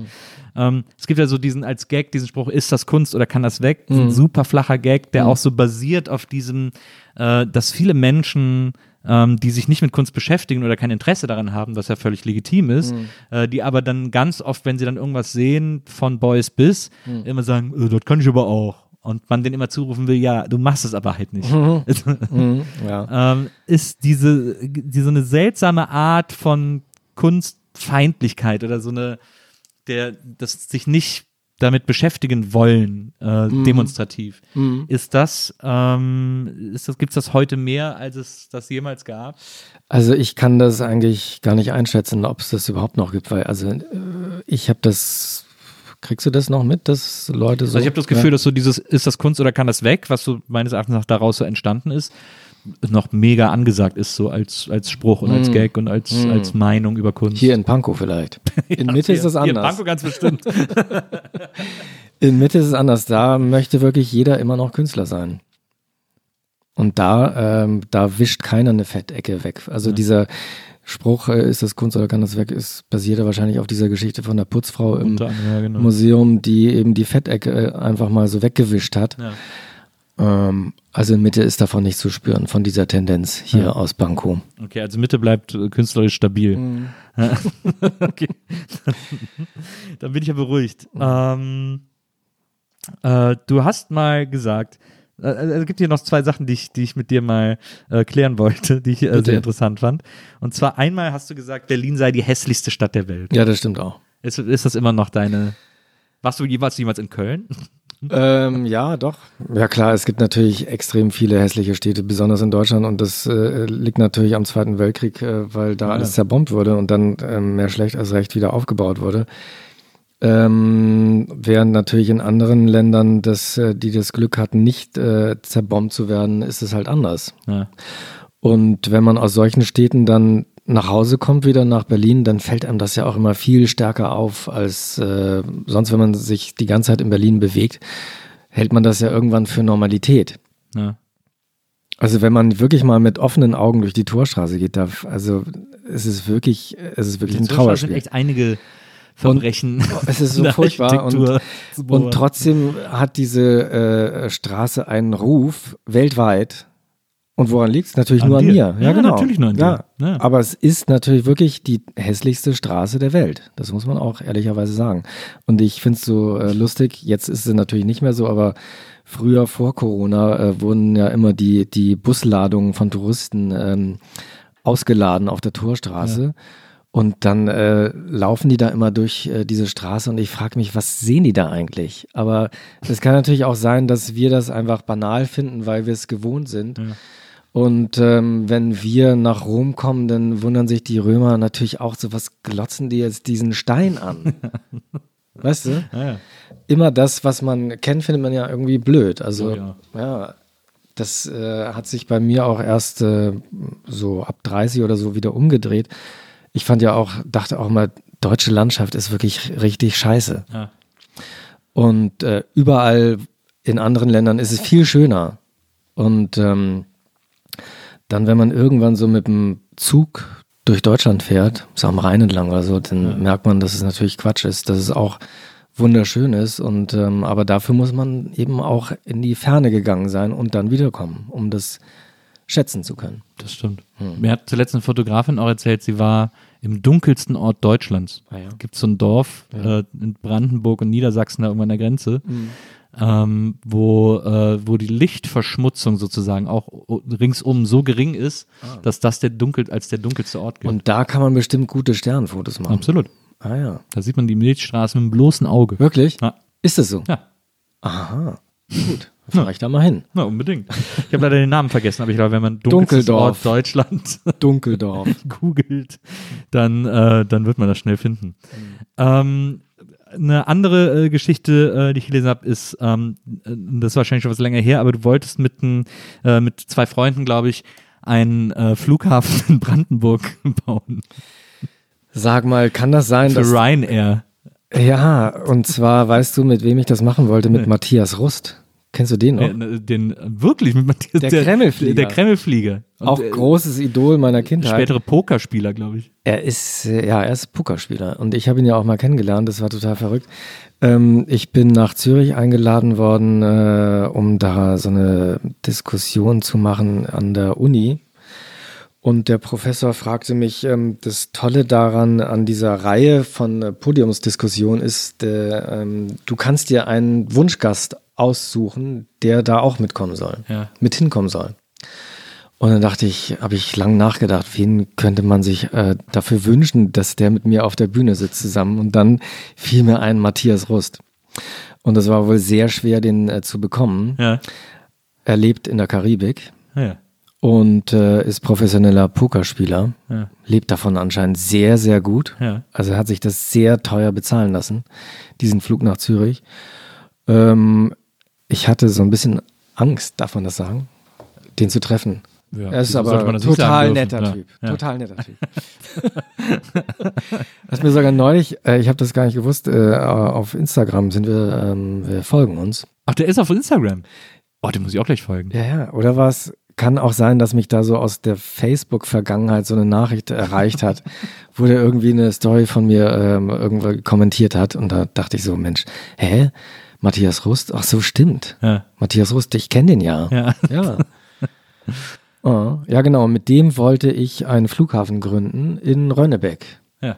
Das ist so ein kleines Dorf ähm, vor, vor Berlin, vor den Toren Berlins. Also ihr habt den BER vorweggenommen. Da war der noch gar nicht geplant. Da Ja. Gar nicht. Und irgendwie, ähm, ich weiß gar nicht, wie es dazu kam. Ich wollte auch lange Zeit, wollte ich einen äh, Pilotenschein machen.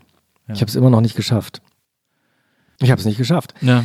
Ich habe, ich segel äh, viel und sehr gut. Du hast auch ein Ähm, Boot, ne? Am ja. Oder so. Ja. Und äh, das hält einen natürlich auch immer so ein bisschen davon ab. Ich glaube, man muss sich da tatsächlich entscheiden. Also ein Mythos ist ja, dass man entweder nur Segler oder Skifahrer sein kann. Hm. Denn ich habe im methusalemischen Alter von 85 nochmal äh, Skifahren gelernt. Auch sagenhafte Instagram-Stories sind das gewesen, wo du Irre, durch den Schnee oder? gekämpft Oh, hast. Also äh, wirklich, ja, ja, genial. Das Meine Reise, ja, es war wirklich super. Ähm, ich fahre mittlerweile sehr gut Ski. Ja. Also ich bin wirklich. Ähm, Meinst du, ist es olympisch? Ja, das geht, äh, ja, es ist medaillenverdächtig. Ja. Mhm. Und ähm, aber man kann eben auch segeln und auch Skifahren. Das stimmt also nicht, dass man sich für eins der beiden entscheiden muss. Wahrscheinlich aber so ein Münchner äh, Klischee, ne? dass man sich für von Münchner beiden entscheiden ja, muss. doch, die segeln natürlich auf dem Starnberger See. Ja. Keine Ahnung, wo das herkommt. Aber es stimmt nicht und äh, aber es könnte sein, dass äh, man sich entscheiden muss zwischen Segeln und Fliegen.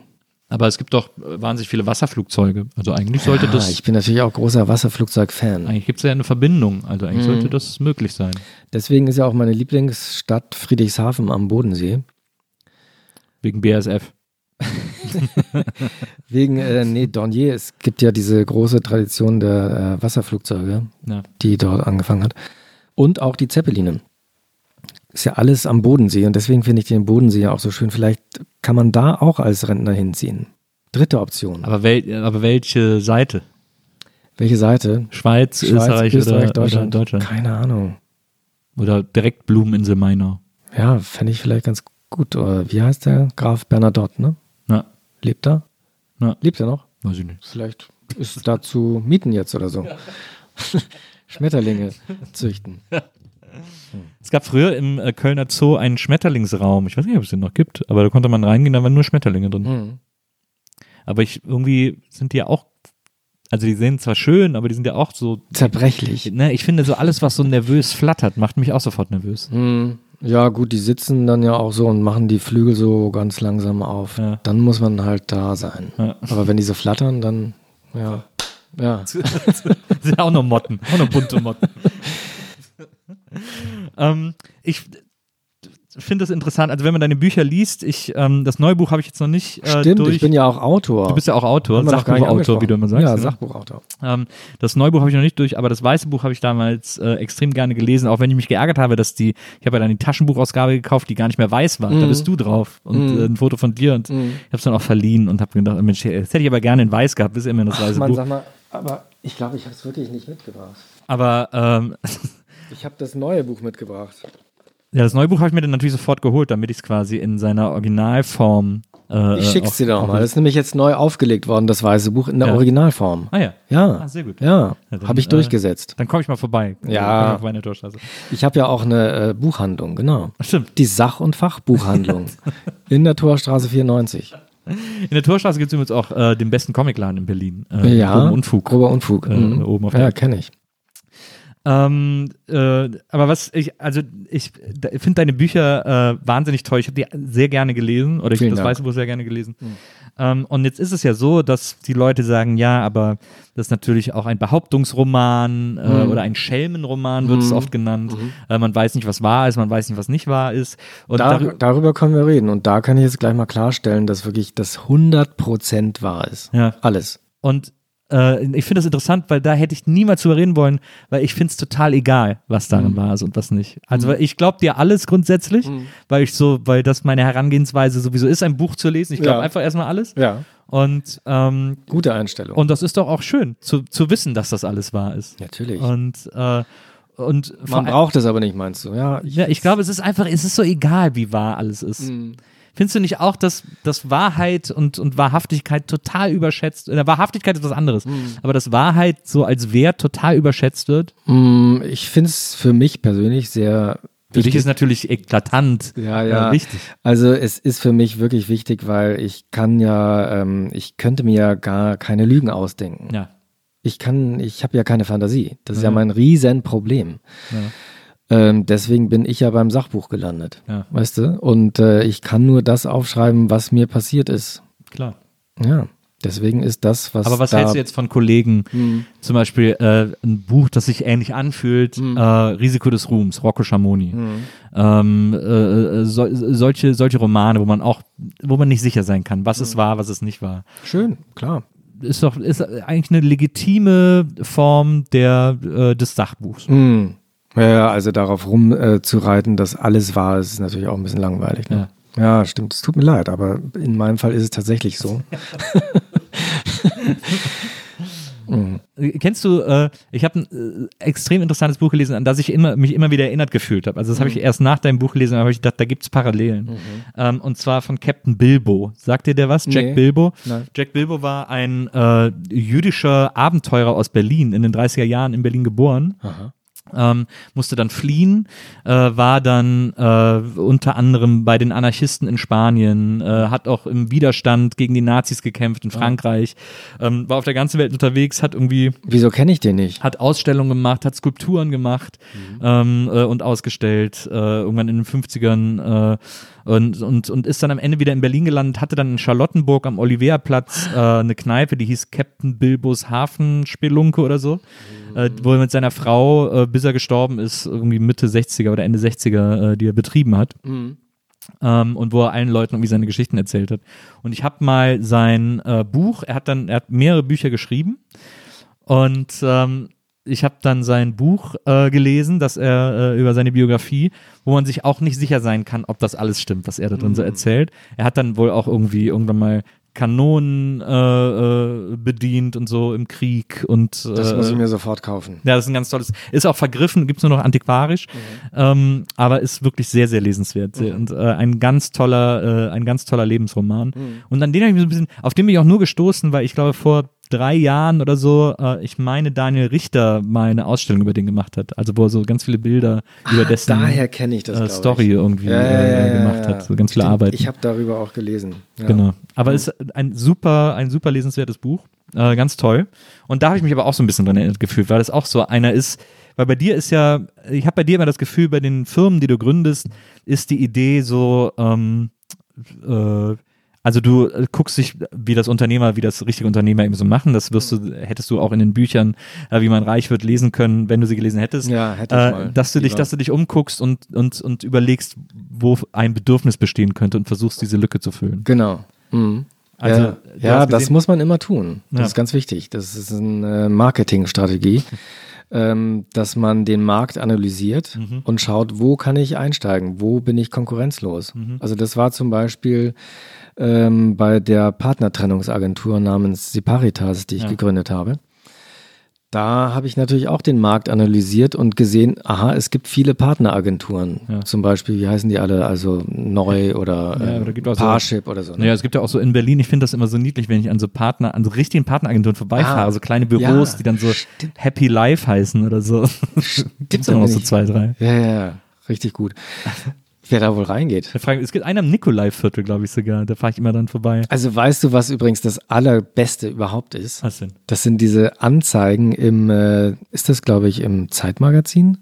Es ist so unglaublich gut.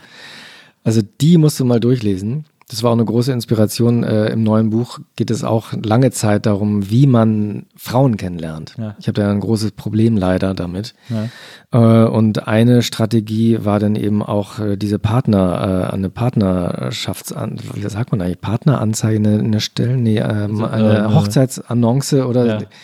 also ich, Äh, okay. er sucht sie, sie sucht ihn, aufzugeben.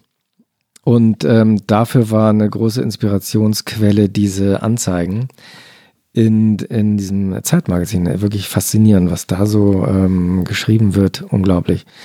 Aber Man müsste es eigentlich auch mal selber aufgeben, um gucken, was man da für Rückmeldungen kriegt. Ich finde das eigentlich ist es so, man liest ja immer so halb belustigt. also ich wage mal die Behauptung, dass das alles totaler Schwachsinn ist. Das ist da einfach, das sind alles Trickbetrüger. Glaubst du? Ja, ja. Ich Ja. glaube immer, dass das Agenturen sind, die die Da- Anzeigen schalten. Es sind aber- noch nicht, genau, es sind, es sind Agenturen, die Ja. davon leben, ähm, dass äh, da ähm, arme Frauen, die einsam sind oder Männer wie ich, die gerne eine Frau kennenlernen möchten, aber nicht wissen wie. Klar. Ja, wie geht's denn nun? Ah, Ja, ja, genau. Man gibt eine Annonce auf, klar. Das heißt übrigens Kontaktanzeige. Ah ja, Kontaktanzeige. Kontaktanzeige, ja. danke. Benzel, Ja. danke. Recherche und Archiv. ähm, aber ich wollte eigentlich erzählen, ähm, ich hatte den Markt analysiert. Es Ja. gibt viele Partneragenturen, äh, Parship und so weiter. Mhm. Aber was es nicht gibt, es gibt keine Partnertrennungsagenturen. und da äh, bin ich dann sofort eingestiegen. Das ist doch ein Markt. Ja. Ja, genau. Da da- bin ich nämlich nicht ein Konkurrent unter vielen, sondern ich bin konkurrenzlos. Ja. Das war so der Impetus, da anzufangen.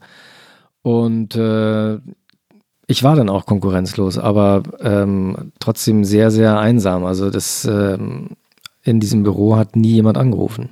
Wirklich nicht. Also der Bedarf an, an professionellen Trennungen ist, äh, ist Also die Idee gering. war ja folgende: Du äh, hast dich verliebt in eine Frau Ja. oder in einen Mann, wenn du eine Frau bist, und dann äh, merkst du, äh, diese Person ist aber schon in einer, in einer anderen Beziehung, schon Ja. verheiratet. Okay.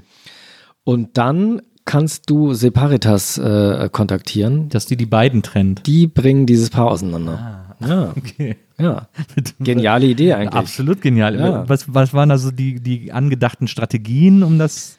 Naja, man muss natürlich zuerst einmal, es soll ja so ablaufen, äh, dass dieses Paar, was da getrennt wird, äh, das gar nicht merkt. Dass sie das wollen, dass sie denken, dass sie es wollen. Die wollen irgendwann sich trennen und wissen gar nicht warum, aber dahinter steckt natürlich Separitas. Und das äh, lasse ich mir natürlich dann auch äh, bezahlen. Ne? Ja, klar. Und das kostet Ja. nicht zu wenig. Das glaube ich. Denn aber- da muss man natürlich auch ein bisschen einsteigen in dieses Leben, was es da zu trennen gilt. Du musst also äh, da im Auto warten, äh, musst vielleicht, äh, wenn es dann ein Paar ist, was sich so in Kreisen bewegt, auf dem Golfplatz, Mhm. Côte d'Azur, Gewohnheiten studieren. da muss man natürlich dann die ganze Zeit am Ball bleiben Mhm. und das kostet. Hm. Das kostet. Naja. Ja. Ähm, trotzdem, es hat äh, wirklich überhaupt niemand da angefragt und das ist eigentlich auch eine schöne Nachricht. Eine romantische, Auf eine Art, gute ja. Nachricht. Ja. Aber für dich ist es halt keine Für mich war es eine schlechte Nachricht. Ja. Ja, also die Firma hat kein Geld eingebracht. War das die erfolgloseste Firma, die du je gegründet hast? Äh, was gab es denn noch? Also es gab auch äh, Hortson Spülen, Sparadies. Ja, da hatte ich das Gefühl, das läuft nicht so richtig gut. Das lief nie so richtig gut. Ja, es waren so Einbauspülen. Das waren Edelstahlspülen Ja. und ich, die Idee dabei war eigentlich jetzt mal wegzukommen äh, von diesem Klein-Klein des Einzelhandels. Mhm. Immer nur so ein Regal oder so, weißt du? Äh, hin zu, jetzt verkaufen wir mal, ähm, das sollte eben der, der Großmarktgedanke, Ja. weißt du, der Großmarkt, Großhandel. Klar. Nicht eine Edelstahlspüle, sondern Mindestabnahmemenge 100 Edelstahlspülen. Ja. Hat aber auch nicht funktioniert. Also der, aber man muss ja wirklich sagen, der Kunde hat versagt in dem Der Fall. Kunde hat total versagt. Ja. Es lag eben an diesen Touristen, die jetzt Gott sei Dank weg sind, dank Corona, Ja. die eben diese Torstraße bevölkern und da äh, kommt keiner mit EasyJet nach Berlin, um 100 Spülen zu kaufen. um 100 Spülen ja, zu kaufen. Klar. Ja. Ja, Aber jetzt, jetzt haben wir eben die Chance, nochmal von vorne anzufangen. ja finde ich gut. Eine der vielen Chancen, die diese Krise, also Krisen bieten ja immer viele Chancen, Ja. aber das ist eine davon, der aktuellen Krise, jetzt da auch nochmal mit den Edelstahlspülen ganz von vorne anzufangen. Hast du da schon vorproduziert? Hast du irgendwo ein Lager mit? Ich hab ein mit, Lager. Äh, 5.500 Ich habe ein äh, Lager. Spülen? Ich habe übrigens auch ein Lager, weil diese Platte hier vor uns liegt. Ja. Ludwig Amadeus Hortzorn, Me, Myself and I. Da ähm, haben wir uns informiert, wie viel kosten das eigentlich, so eine Platte pressen zu lassen. Ja. Und das wird natürlich immer billiger, Je mehr man, je mehr presst. man pressen lässt. Ja. Und dann waren wir irgendwann bei 100.000 Stück. Und äh, die habe ich eigentlich noch komplett. Ich habe eine gekauft. Also Ah ja, äh, da habe ich, hab ich eine ergattert. Äh, Mhm. Peaches, äh, mit Peaches zusammen. Genau. Äh, was ich interessant finde, ist, dass, äh, also abgesehen davon, dass ich das Lied wirklich äh, extrem mag, ähm, äh, finde ich aber vor allem, wenn man so bis zum ersten Refrain hört, Ja. ähm, dass äh, dieses äh, so eine, ich möchte mal sagen, hauchzarte Hommage an Sunshine Reggae. Äh, Mhm. Sag mal, das hören. gibt's doch nicht. Das hast du wirklich gehört? Das ist wirklich total verrückt. Das ist mir neulich eingefallen und ich konnte es einfach nicht glauben. Es war so, pass auf.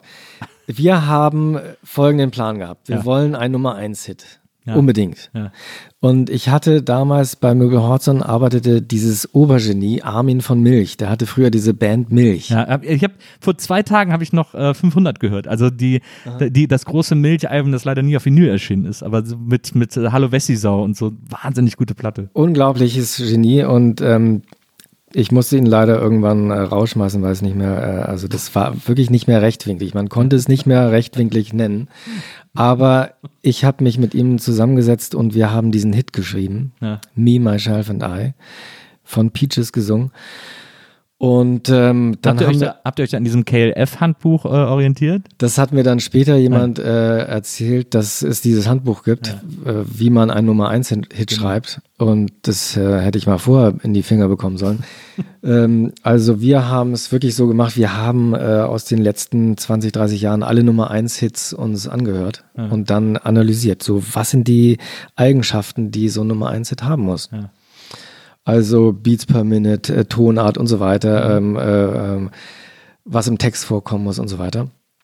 Liebesgeschichte zum Beispiel. Also Me, Myself and I ist ja auch eine Liebesgeschichte zwischen mir und meinem Regal. Ja, absolut. Und ähm, dann äh, wurde die, äh, irgendwann kamen wir dann, ähm, äh, dann hatte Armin äh, von Milch dann äh, mir so was vorgespielt und dann habe ich gesagt, ja, das klingt schon gut, aber mach doch noch mal hier äh, so an ein paar Knöpfen gedreht. Und irgendwann ähm, haben wir das so angehört und dachten, das ist, das klingt richtig gut. Aber Moment, das klingt ja total wie Sunshine Reggae. und aber das ist total verrückt, dass du das jetzt sagst, weil ich habe es neulich dann noch mal gehört ähm, und ich finde, es klingt kein bisschen so wie Sunshine Reggae. Es klingt überhaupt nicht nach Sunshine Reggae. Aber es ist doch die Melodie von Sunshine Reggae. am. Nein, da ist wirklich das ist volle nichts Kanne, die Melodie. erinnert an diesem Lied an Sunshine Reggae. Und ich konnte damals, das war 2012, wirklich nächtelang nicht schlafen, weil ich dachte, oh Gott, jetzt kommt diese Platte raus. Das ist klar, dass es Nummer eins Hit wird. Ja. Also Und dann verklagen euch das wusste ich. Und dann kommt Laid Back und sagt, hört mal, das klingt doch genauso wie Sunshine Ja. Reggae. Und dann habe ich noch gelacht vor zwei Tagen und dachte, wie verrückt war ich denn bitte schön, dass ich gedacht habe, dass es genauso klingt wie Sunshine Reggae. Es klingt wirklich nicht wie Sunshine Reggae. Es ist, wirklich, es ist wirklich eins zu eins Sunshine Nein! Reggae. Ist- Man kann Sunshine Reggae drauf singen.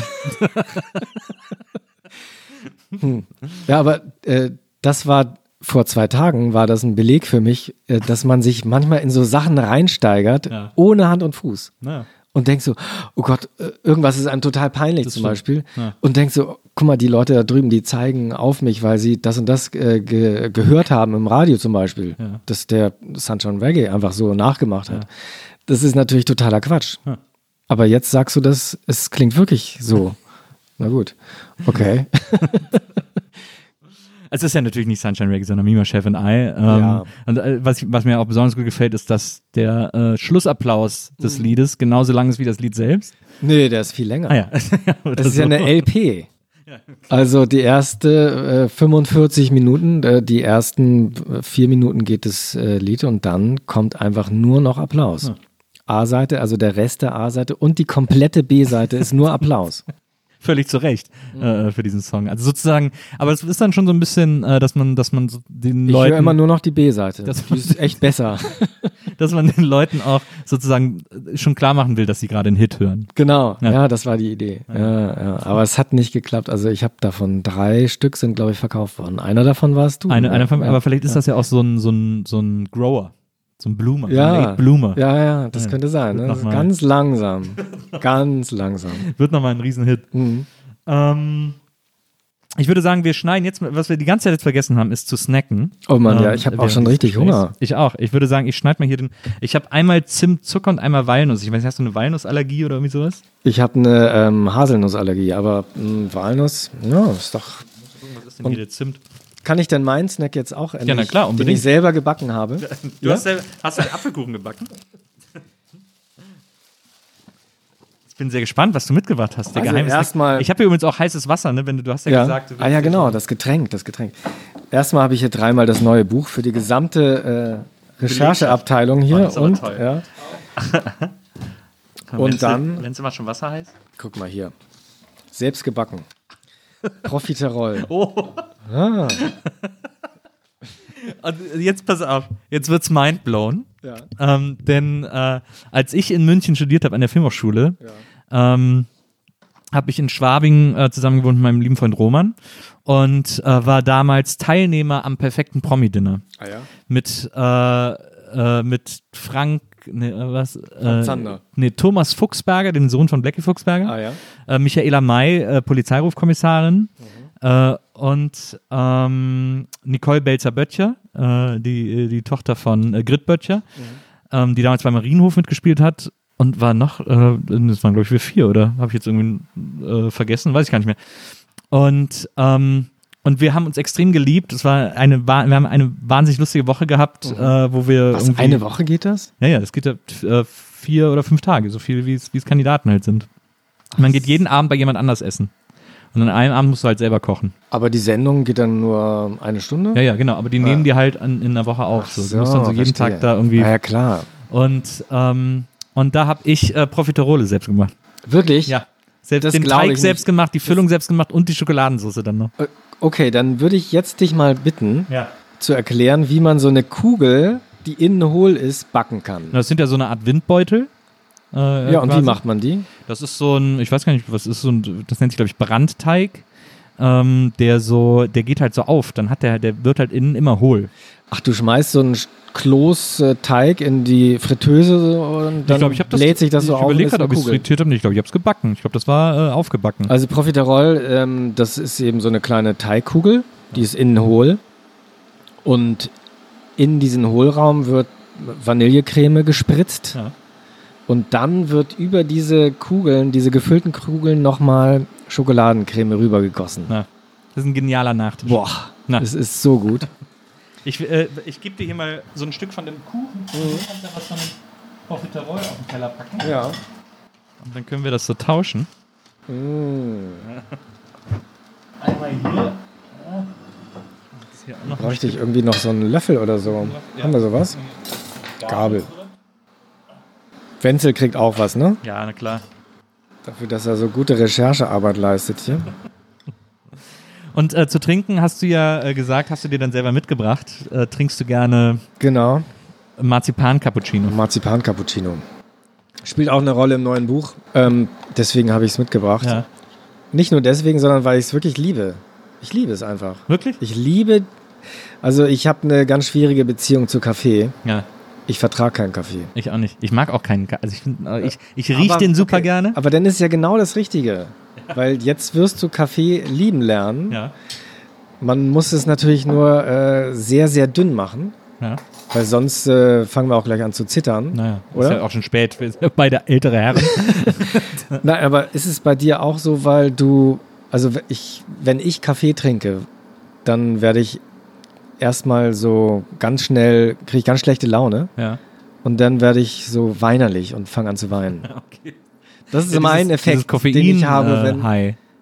Ja, keine Ahnung, ich weiß nicht. Ja. Oder es ist wie so ganz schlechtes Kokain. Äh, so, boah, dass man so, weißt du, so Ja, ja. richtig schlechte Laune bekommt und Ja, so, weil man auch kriegt aber auch so so ein, verkrampft. ja, man kriegt auch so ein Körperunwohlsein, wenn man, wenn man Aber das ist Koffein- eben nicht der Fall bei diesem ähm, Marzipan-Cappuccino. Ja, Guck mal, das hier ist nur eine halbe Dosis. naja. Ein halbes Gramm erstmal, oder? Ja, fangen wir damit mal an. Ja? Wenn es gut ist, kannst du auch noch mehr haben. Nein, nicht jetzt mit dem Schein hier, sondern wir machen das doch jetzt hier, guck mal. Also das ist jetzt schon mal eine halbe Packung nur. Und die halbiere ich jetzt nochmal für uns. Okay. Also jeder ein Viertel, Da kann wirklich nichts jeder passieren. ein Viertel Marzipan äh, Cappuccino. Ja, komm. So. Was ist denn eine tolle Tasse hier? Sie ist so zweistöckig, die kann man ineinander stecken. Ah, es gibt sogar noch eine dritte. Achso, da fehlt noch der Ah, Mittelteil. genau. Ja, ich muss mich konzentrieren mit diesem Pulver, dass das gerecht ist. Mhm. Vorsicht mit den Büchern hier. Gute fünf Minuten Marzipan-Terrine. Hier ist dein Profiterol. Ah ja, oh, vielen Dank. Dann habe ich hier noch einen so einen Kuchen für dich. So, das ist auch äh, Löffel. Also mein guter Freund Karl Jakob Haupt, ähm, der ja wusste, dass ich Kaffee überhaupt nicht vertrage. Ja. Mit dem habe ich mich immer getroffen zum Kaffee trinken. Aber das war dann wirklich so homöopathisch. Ja. Und unser Lieblingsspruch war immer, dünn muss er sein. Weißt du, richtig dünn. Also eigentlich so, so wie bei Asterix bei den Briten, so ähm, ein, äh, eine Tasse heißes Wasser mit Ja. einem Tropfen Milch. Ja. So ungefähr. Das, äh, es gibt auch diese ganz wunderbare ähm, neue Serie Ted Lasso ähm, auf Apple TV mit ähm, Jason Sudeikis, ähm, wo er einen Footballtrainer spielt, äh, der nach England kommt und einen Premier League Fußballverein trainieren soll, weil die Frau, die den führt, ihrem Ex, dem der gehört hat, einen auswischen will, indem sie halt so einen Ami-Idioten holt, der keine Ahnung von Fußball hat ähm, und den Verein so zugrunde richten lässt. Und dann hat er aber natürlich überraschend Erfolg, bla bla bla und so. Und äh, da gibt's immer so ganz wunderbare Szenen, wenn er zu ihr ins Büro kommt, weil sie ihm immer einen Tee anbietet und er ihr immer wirklich zehnminütige Vorträge hält, warum man keinen Tee trinken kann. Also und als Amerikaner schon gleich gar nicht, weil das einfach verdünntes Wasser ist und das irgendwie einfach nach nichts schmeckt. Ja, aber dann probier doch jetzt mal, es ist noch heiß, Vorsicht. Ist ja auch eine Hürde mit dem Kaffee, der ist ja immer viel zu heiß. Also ganz besonders heimtückisch finde ich es ja, dass äh, in diesen Pappbechern, Ja. wo dann immer noch so dieser Deckel rauf gemacht wird, damit es richtig ganz lange, richtig kochend heiß bleibt. Und wenn man dann so anfängt zu trinken, ist der ganze Mund verbrannt. Das stimmt. Ist furchtbar. Du hast ja auch bei dir da in der Torstraße hast du ja quasi auch ähm, das, das einzig andere große Imperium, das es in der Torstraße neben äh, Horzon-Geschäften gibt, ist ja, im Grunde genommen äh, St. Oberholz. Ja. Das, das Starbucks von Mitte. ja, war sogar Untermieter bei mir. Ah ja. Ja, Ansgar Oberholz, er heißt ja wirklich Oberholz. ja.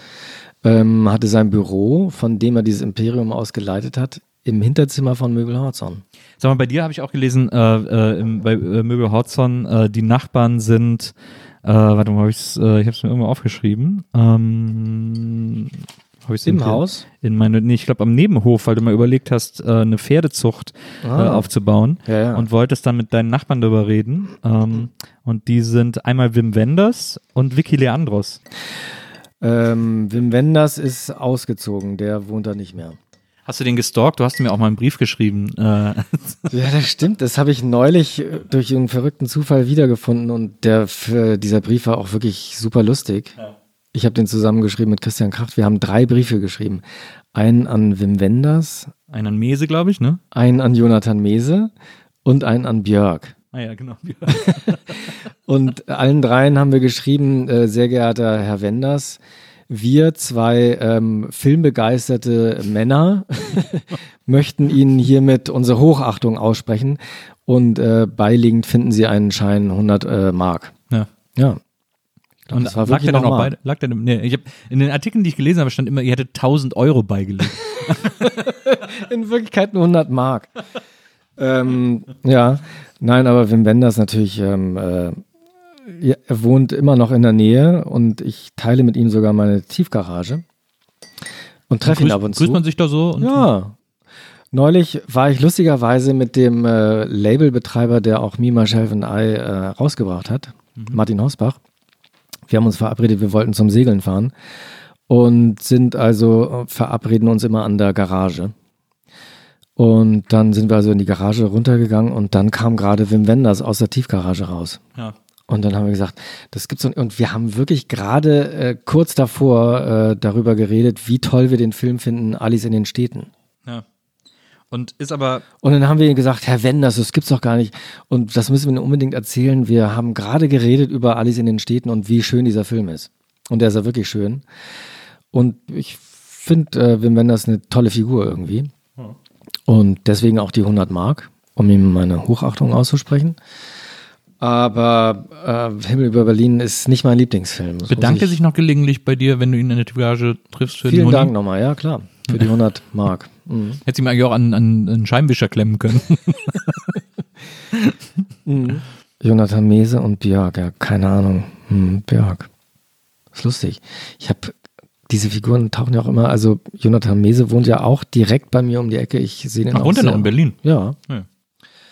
Ähm, äh, wohnt da, ist ganz lustig, vor seinem Haus ist so eine, und da jedes Mal, wenn ich an dem Haus vorbeigehe, schaue ich, ob das noch da ist, ist in den Teer so äh, eingedrückt so eine schwarze, äh, so eine Farbtube aus Aluminium. Ja. Die muss er irgendwann mal so wutentbrannt aus dem Fenster geworfen haben. Ja, als gerade die die, Straße gemacht die wurde. hat sich dann so da reingedrückt an so einem heißen Sommertag und Ja. da kann man jetzt wirklich hingehen ähm, und diese, ja, diese Farbtube von Jonathan Mese betrachten. Sehr cool. Hm. Du hast ja eine der ersten Sachen, die du in Berlin gemacht hast, war ja die äh, Galerie Berlin Tokio. In Mitte da hinten am, am Hackischen äh, um die Genau. Ecke. Das war so Mitte der 90er, als das da auch echt noch gebrannt hat. Da gab es auch früher noch so Läden wie das Kurvenstar und so, das weiß ich noch, da sind wir irgendwie immer hingegangen. Kurvenstar. Ah ja. Und ich war auch mal, ich war einmal in der Galerie Berlin Tokio Ah ja? damals. Äh, ich weiß gar nicht, wir hatten da nochmal gespielt. Da hat mich Gina mitgenommen, äh, die damals, also von Cobra Killer.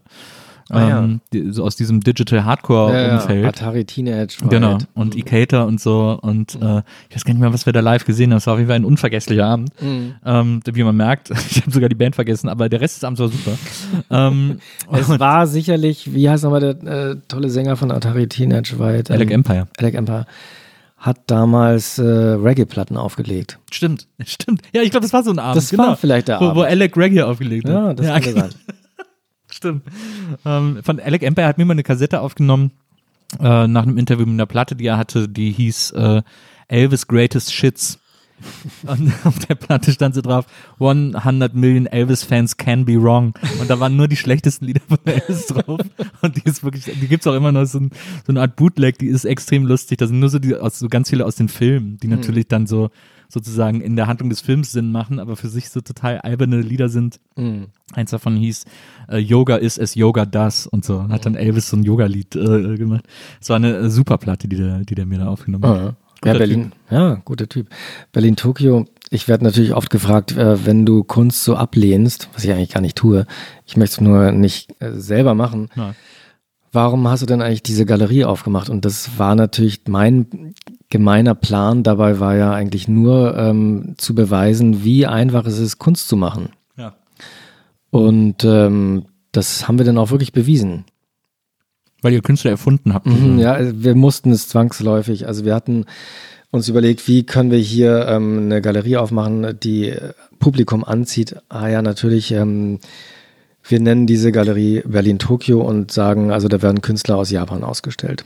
Kulturforum Berlin-Tokio wurde gegründet, ein e.V., um diese Galerie zu betreiben. Und dann rückte der Zeitpunkt der Eröffnung näher, 1996 war das.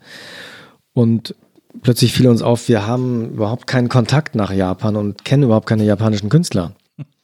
Und dann waren wir sozusagen gezwungen, also es war gar kein böser Wille, wir wollen betrügen oder so, sondern wir mussten dann eben äh, uns japanische Künstler ausdenken, die es gar nicht gab. Und ähm, das war damals auch sehr einfach, denn das Internet gab es eigentlich noch In nicht. der Form noch nicht, ja. Und du konntest also sagen, große Ausstellung mit Masahiro Sugimoto und ähm, niemand konnte das googeln. Ob es den wirklich gab und ob der wirklich so ein großer Star in Tokio war, wie wir behauptet haben. ja.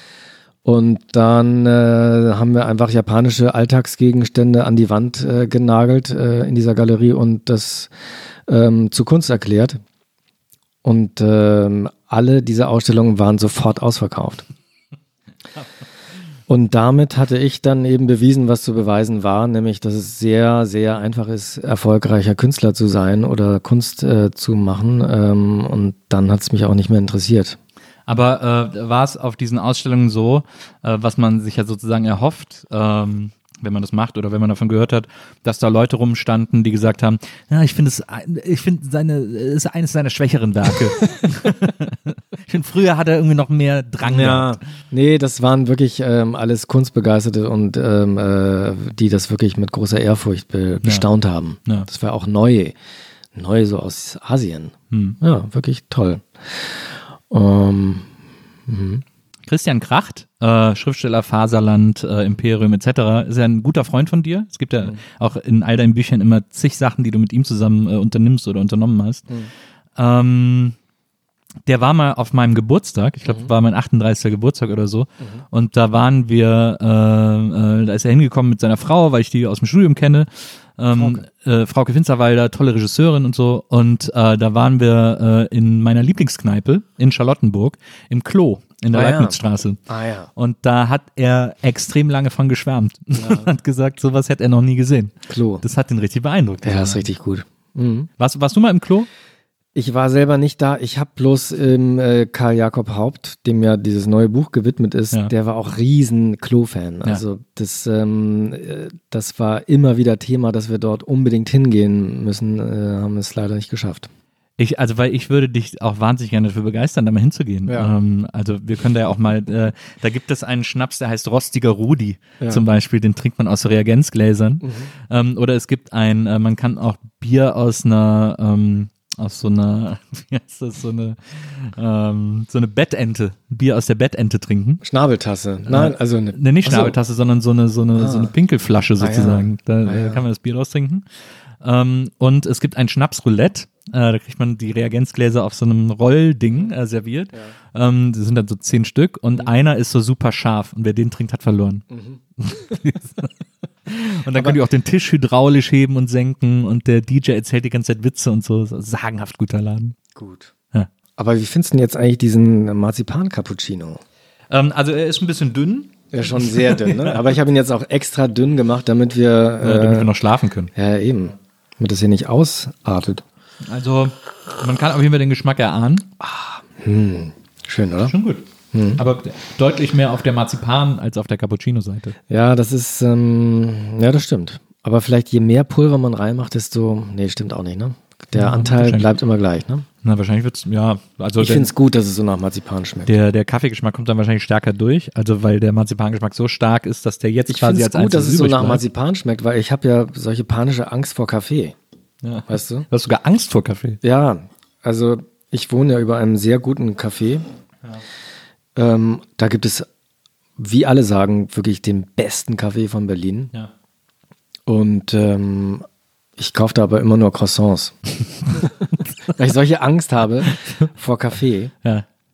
und äh, frisch gepressten O-Saft. Das gibt's da auch. Aber findest du auch, dass Kaffee so super riecht und das, das Problem ist, dass der Geruch niemals dem Geschmack ähm, gerecht wird? Stimmt absolut. Ja. Noch ein Punkt, der gegen Kaffee spricht. Also spricht eigentlich dafür, das zu genießen, den, den Geruch, ja. Stimmt. ist eigentlich so ähnlich wie mit Bier. Eigentlich spricht ja alles dagegen, Hm. äh, Getränke äh, regelmäßig zu konsumieren, bei denen man im ersten Moment sagt, es schmeckt nicht. Niemand hat im ersten Moment Kaffee geil gefunden und Hm. niemand findet im ersten Moment Bier geil, wenn er mit 15 sein erstes Bier trinkt oder so. Sondern es ist immer etwas, was man lernen und sich zwingen muss zu mögen. Bist du noch ein Biertrinker? Ich trinke immer noch gerne so ein Kölsch. Ja. Ja. Ah, ich trinke eigentlich überhaupt, ich trinke eigentlich gar nichts mehr. Ich trinke eigentlich nur noch Marzipan-Cappuccino und ich versuche eben ganz feuchte Nahrung aufzunehmen, damit ich mir das Trinken sparen kann. Ja, okay, Ne? verstehe. Zum Beispiel diese Profiterol, wie findest du die Die denn? sind gut, sind lecker. Ich finde die gut. Selbst, aber- selbst gebacken. ja, das, äh, das ich, hast du so einen Vakuumierer zu Hause, wo du es dann noch mit, äh, mit Ja. geschlossen hast? Gibt's gerade bei Lidl im Angebot, habe ich heute Boah, gesehen. Ist so lecker. Meine Eltern dann auch früher so einen Vakuumierer. Ich will mir jetzt so Klamottenbeutel holen, wo man so Das ist sowieso äh, das mit einem allerbeste. Staubsauger die Luft rauszieht. Mann, ja genau. Das hat mich äh, wirklich umgehauen. Bei Obi, glaube ich, habe ich das gesehen. Ja. Also du kaufst da so einen großen Sack, schmeißt da all deine Klamotten rein Und dann schließt du den Staubsauger verkehrt rum an. Und dann ähm, hast du einfach nur noch so einen harten Kloß Ja. und deine gesamte, dein gesamter Kleiderschrank Gesamtes ist Leben so fußballgroß komprimiert. Ja. Aber wenn man es dann wieder auspackt, ähm, dann kann man das wahrscheinlich auch einfach so gleich diesen Fußball so in die Mülltonne werfen. Oder? Weiß ich nicht. Ich- Also eigentlich ist doch eine Freundin von mir aus Köln, die benutzt die immer. Ich glaube viel für so Karnevalsklamotten und so Kostüme und sowas.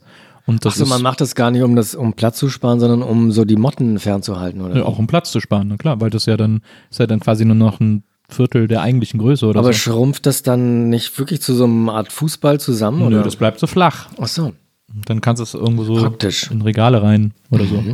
vielleicht könnte ich das mal als Zusatzprodukt. Ja, vielleicht nein, ich sollte eigentlich irgendwas anbieten, was die Kleidung aufplustert. Mehr Schränke verkaufen. Ja, ja das stimmt. Das stimmt.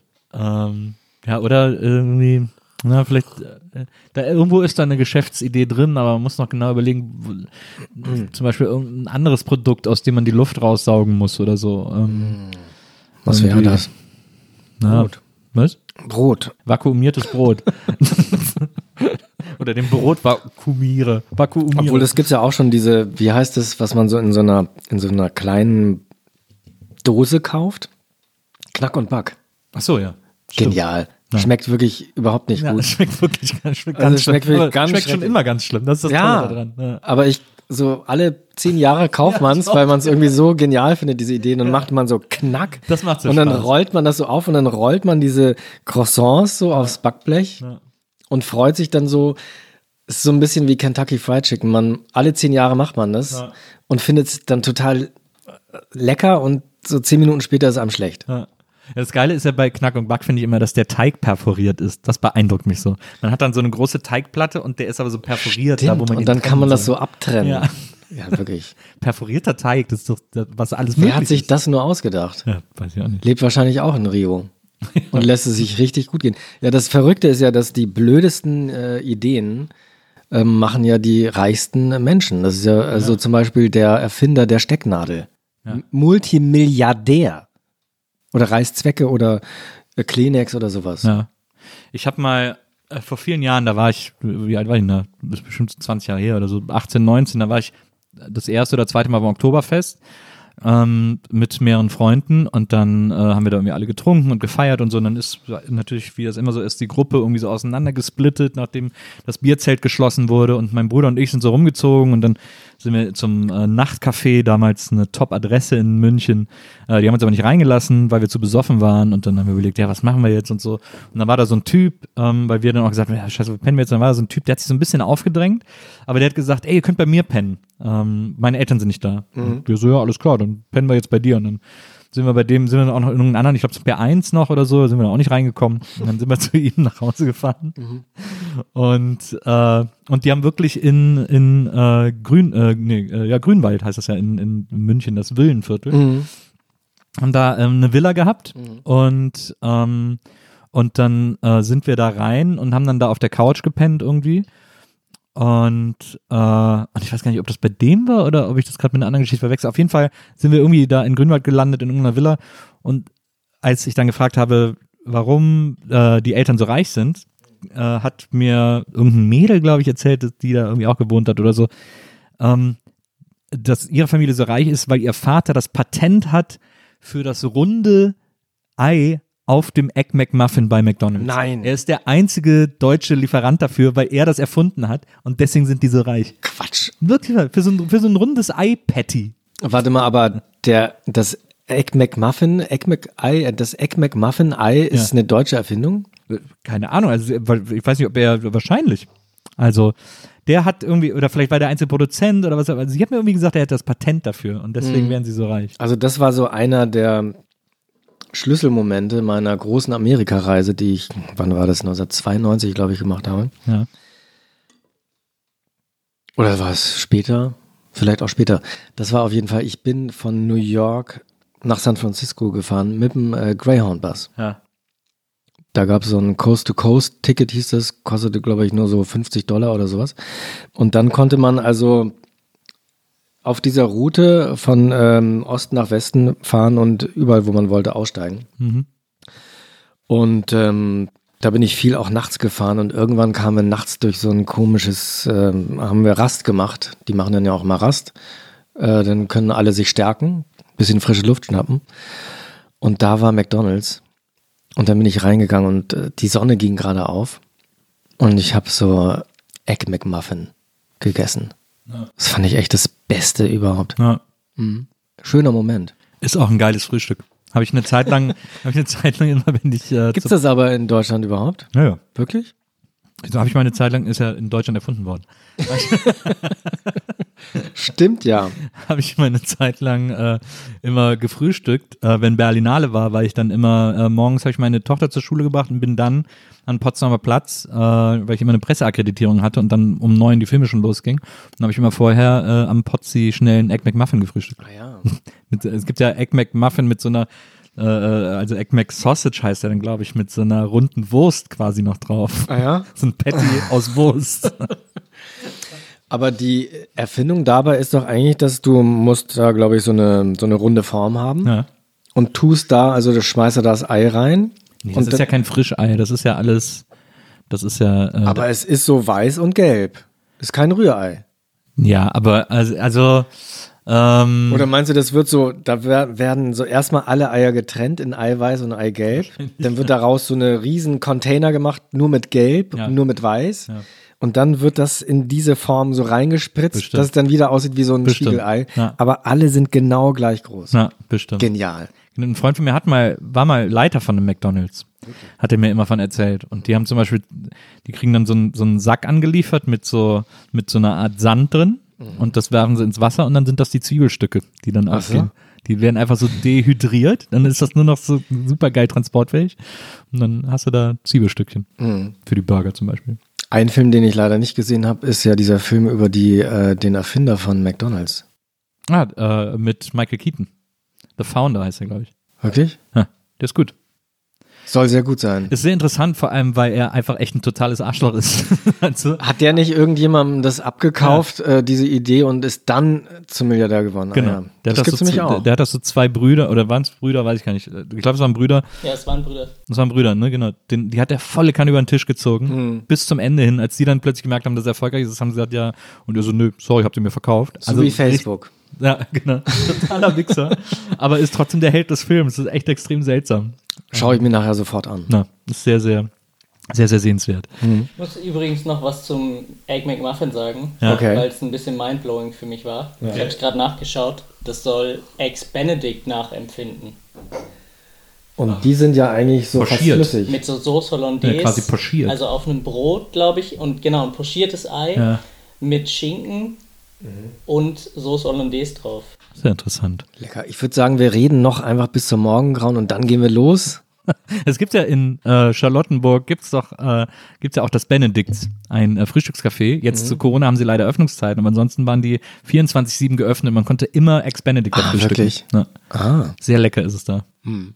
Naja, ähm, Raphael, ja, vielen vielen Dank, dass du heute da gewesen bist. Natürlich. Es war mir ein, es war mir wirklich eine große Freude. Das müssen wir auch unbedingt noch mal fortführen dieses Gespräch. Es gibt ja noch äh, viele äh, Geschäfte, über die wir noch reden können. und wir haben ja demnächst auch ganz viel Zeit Ja, in Nizza eben. auf der Promenade. Ganz genau. Hm? Und da äh, führen wir das dann fort, am Riesenrad, ähm, Ich freue mich jetzt schon. während wir die Möwen äh, äh, beschimpfen. Und äh, ja, ich freue mich total ähm, und vielen, vielen Dank, dass du da gewesen bist. Vielen Dank auch für die Einladung. Und äh, liebe Hörer, wir hören uns nächstes Mal wieder hier bei der Nils Bokeberg Erfahrung. Und bis dahin, macht's gut. Tschüss. Die Nils Bokeberg Erfahrung. Von und mit Nils Bokeberg. Eine Produktion von Pool Artists. Team Wenzel Burmeier, Lisa Hertwig, Maria Lorenz Bokeberg, Frieda Morische und natürlich Nils Give you a joke about your problem.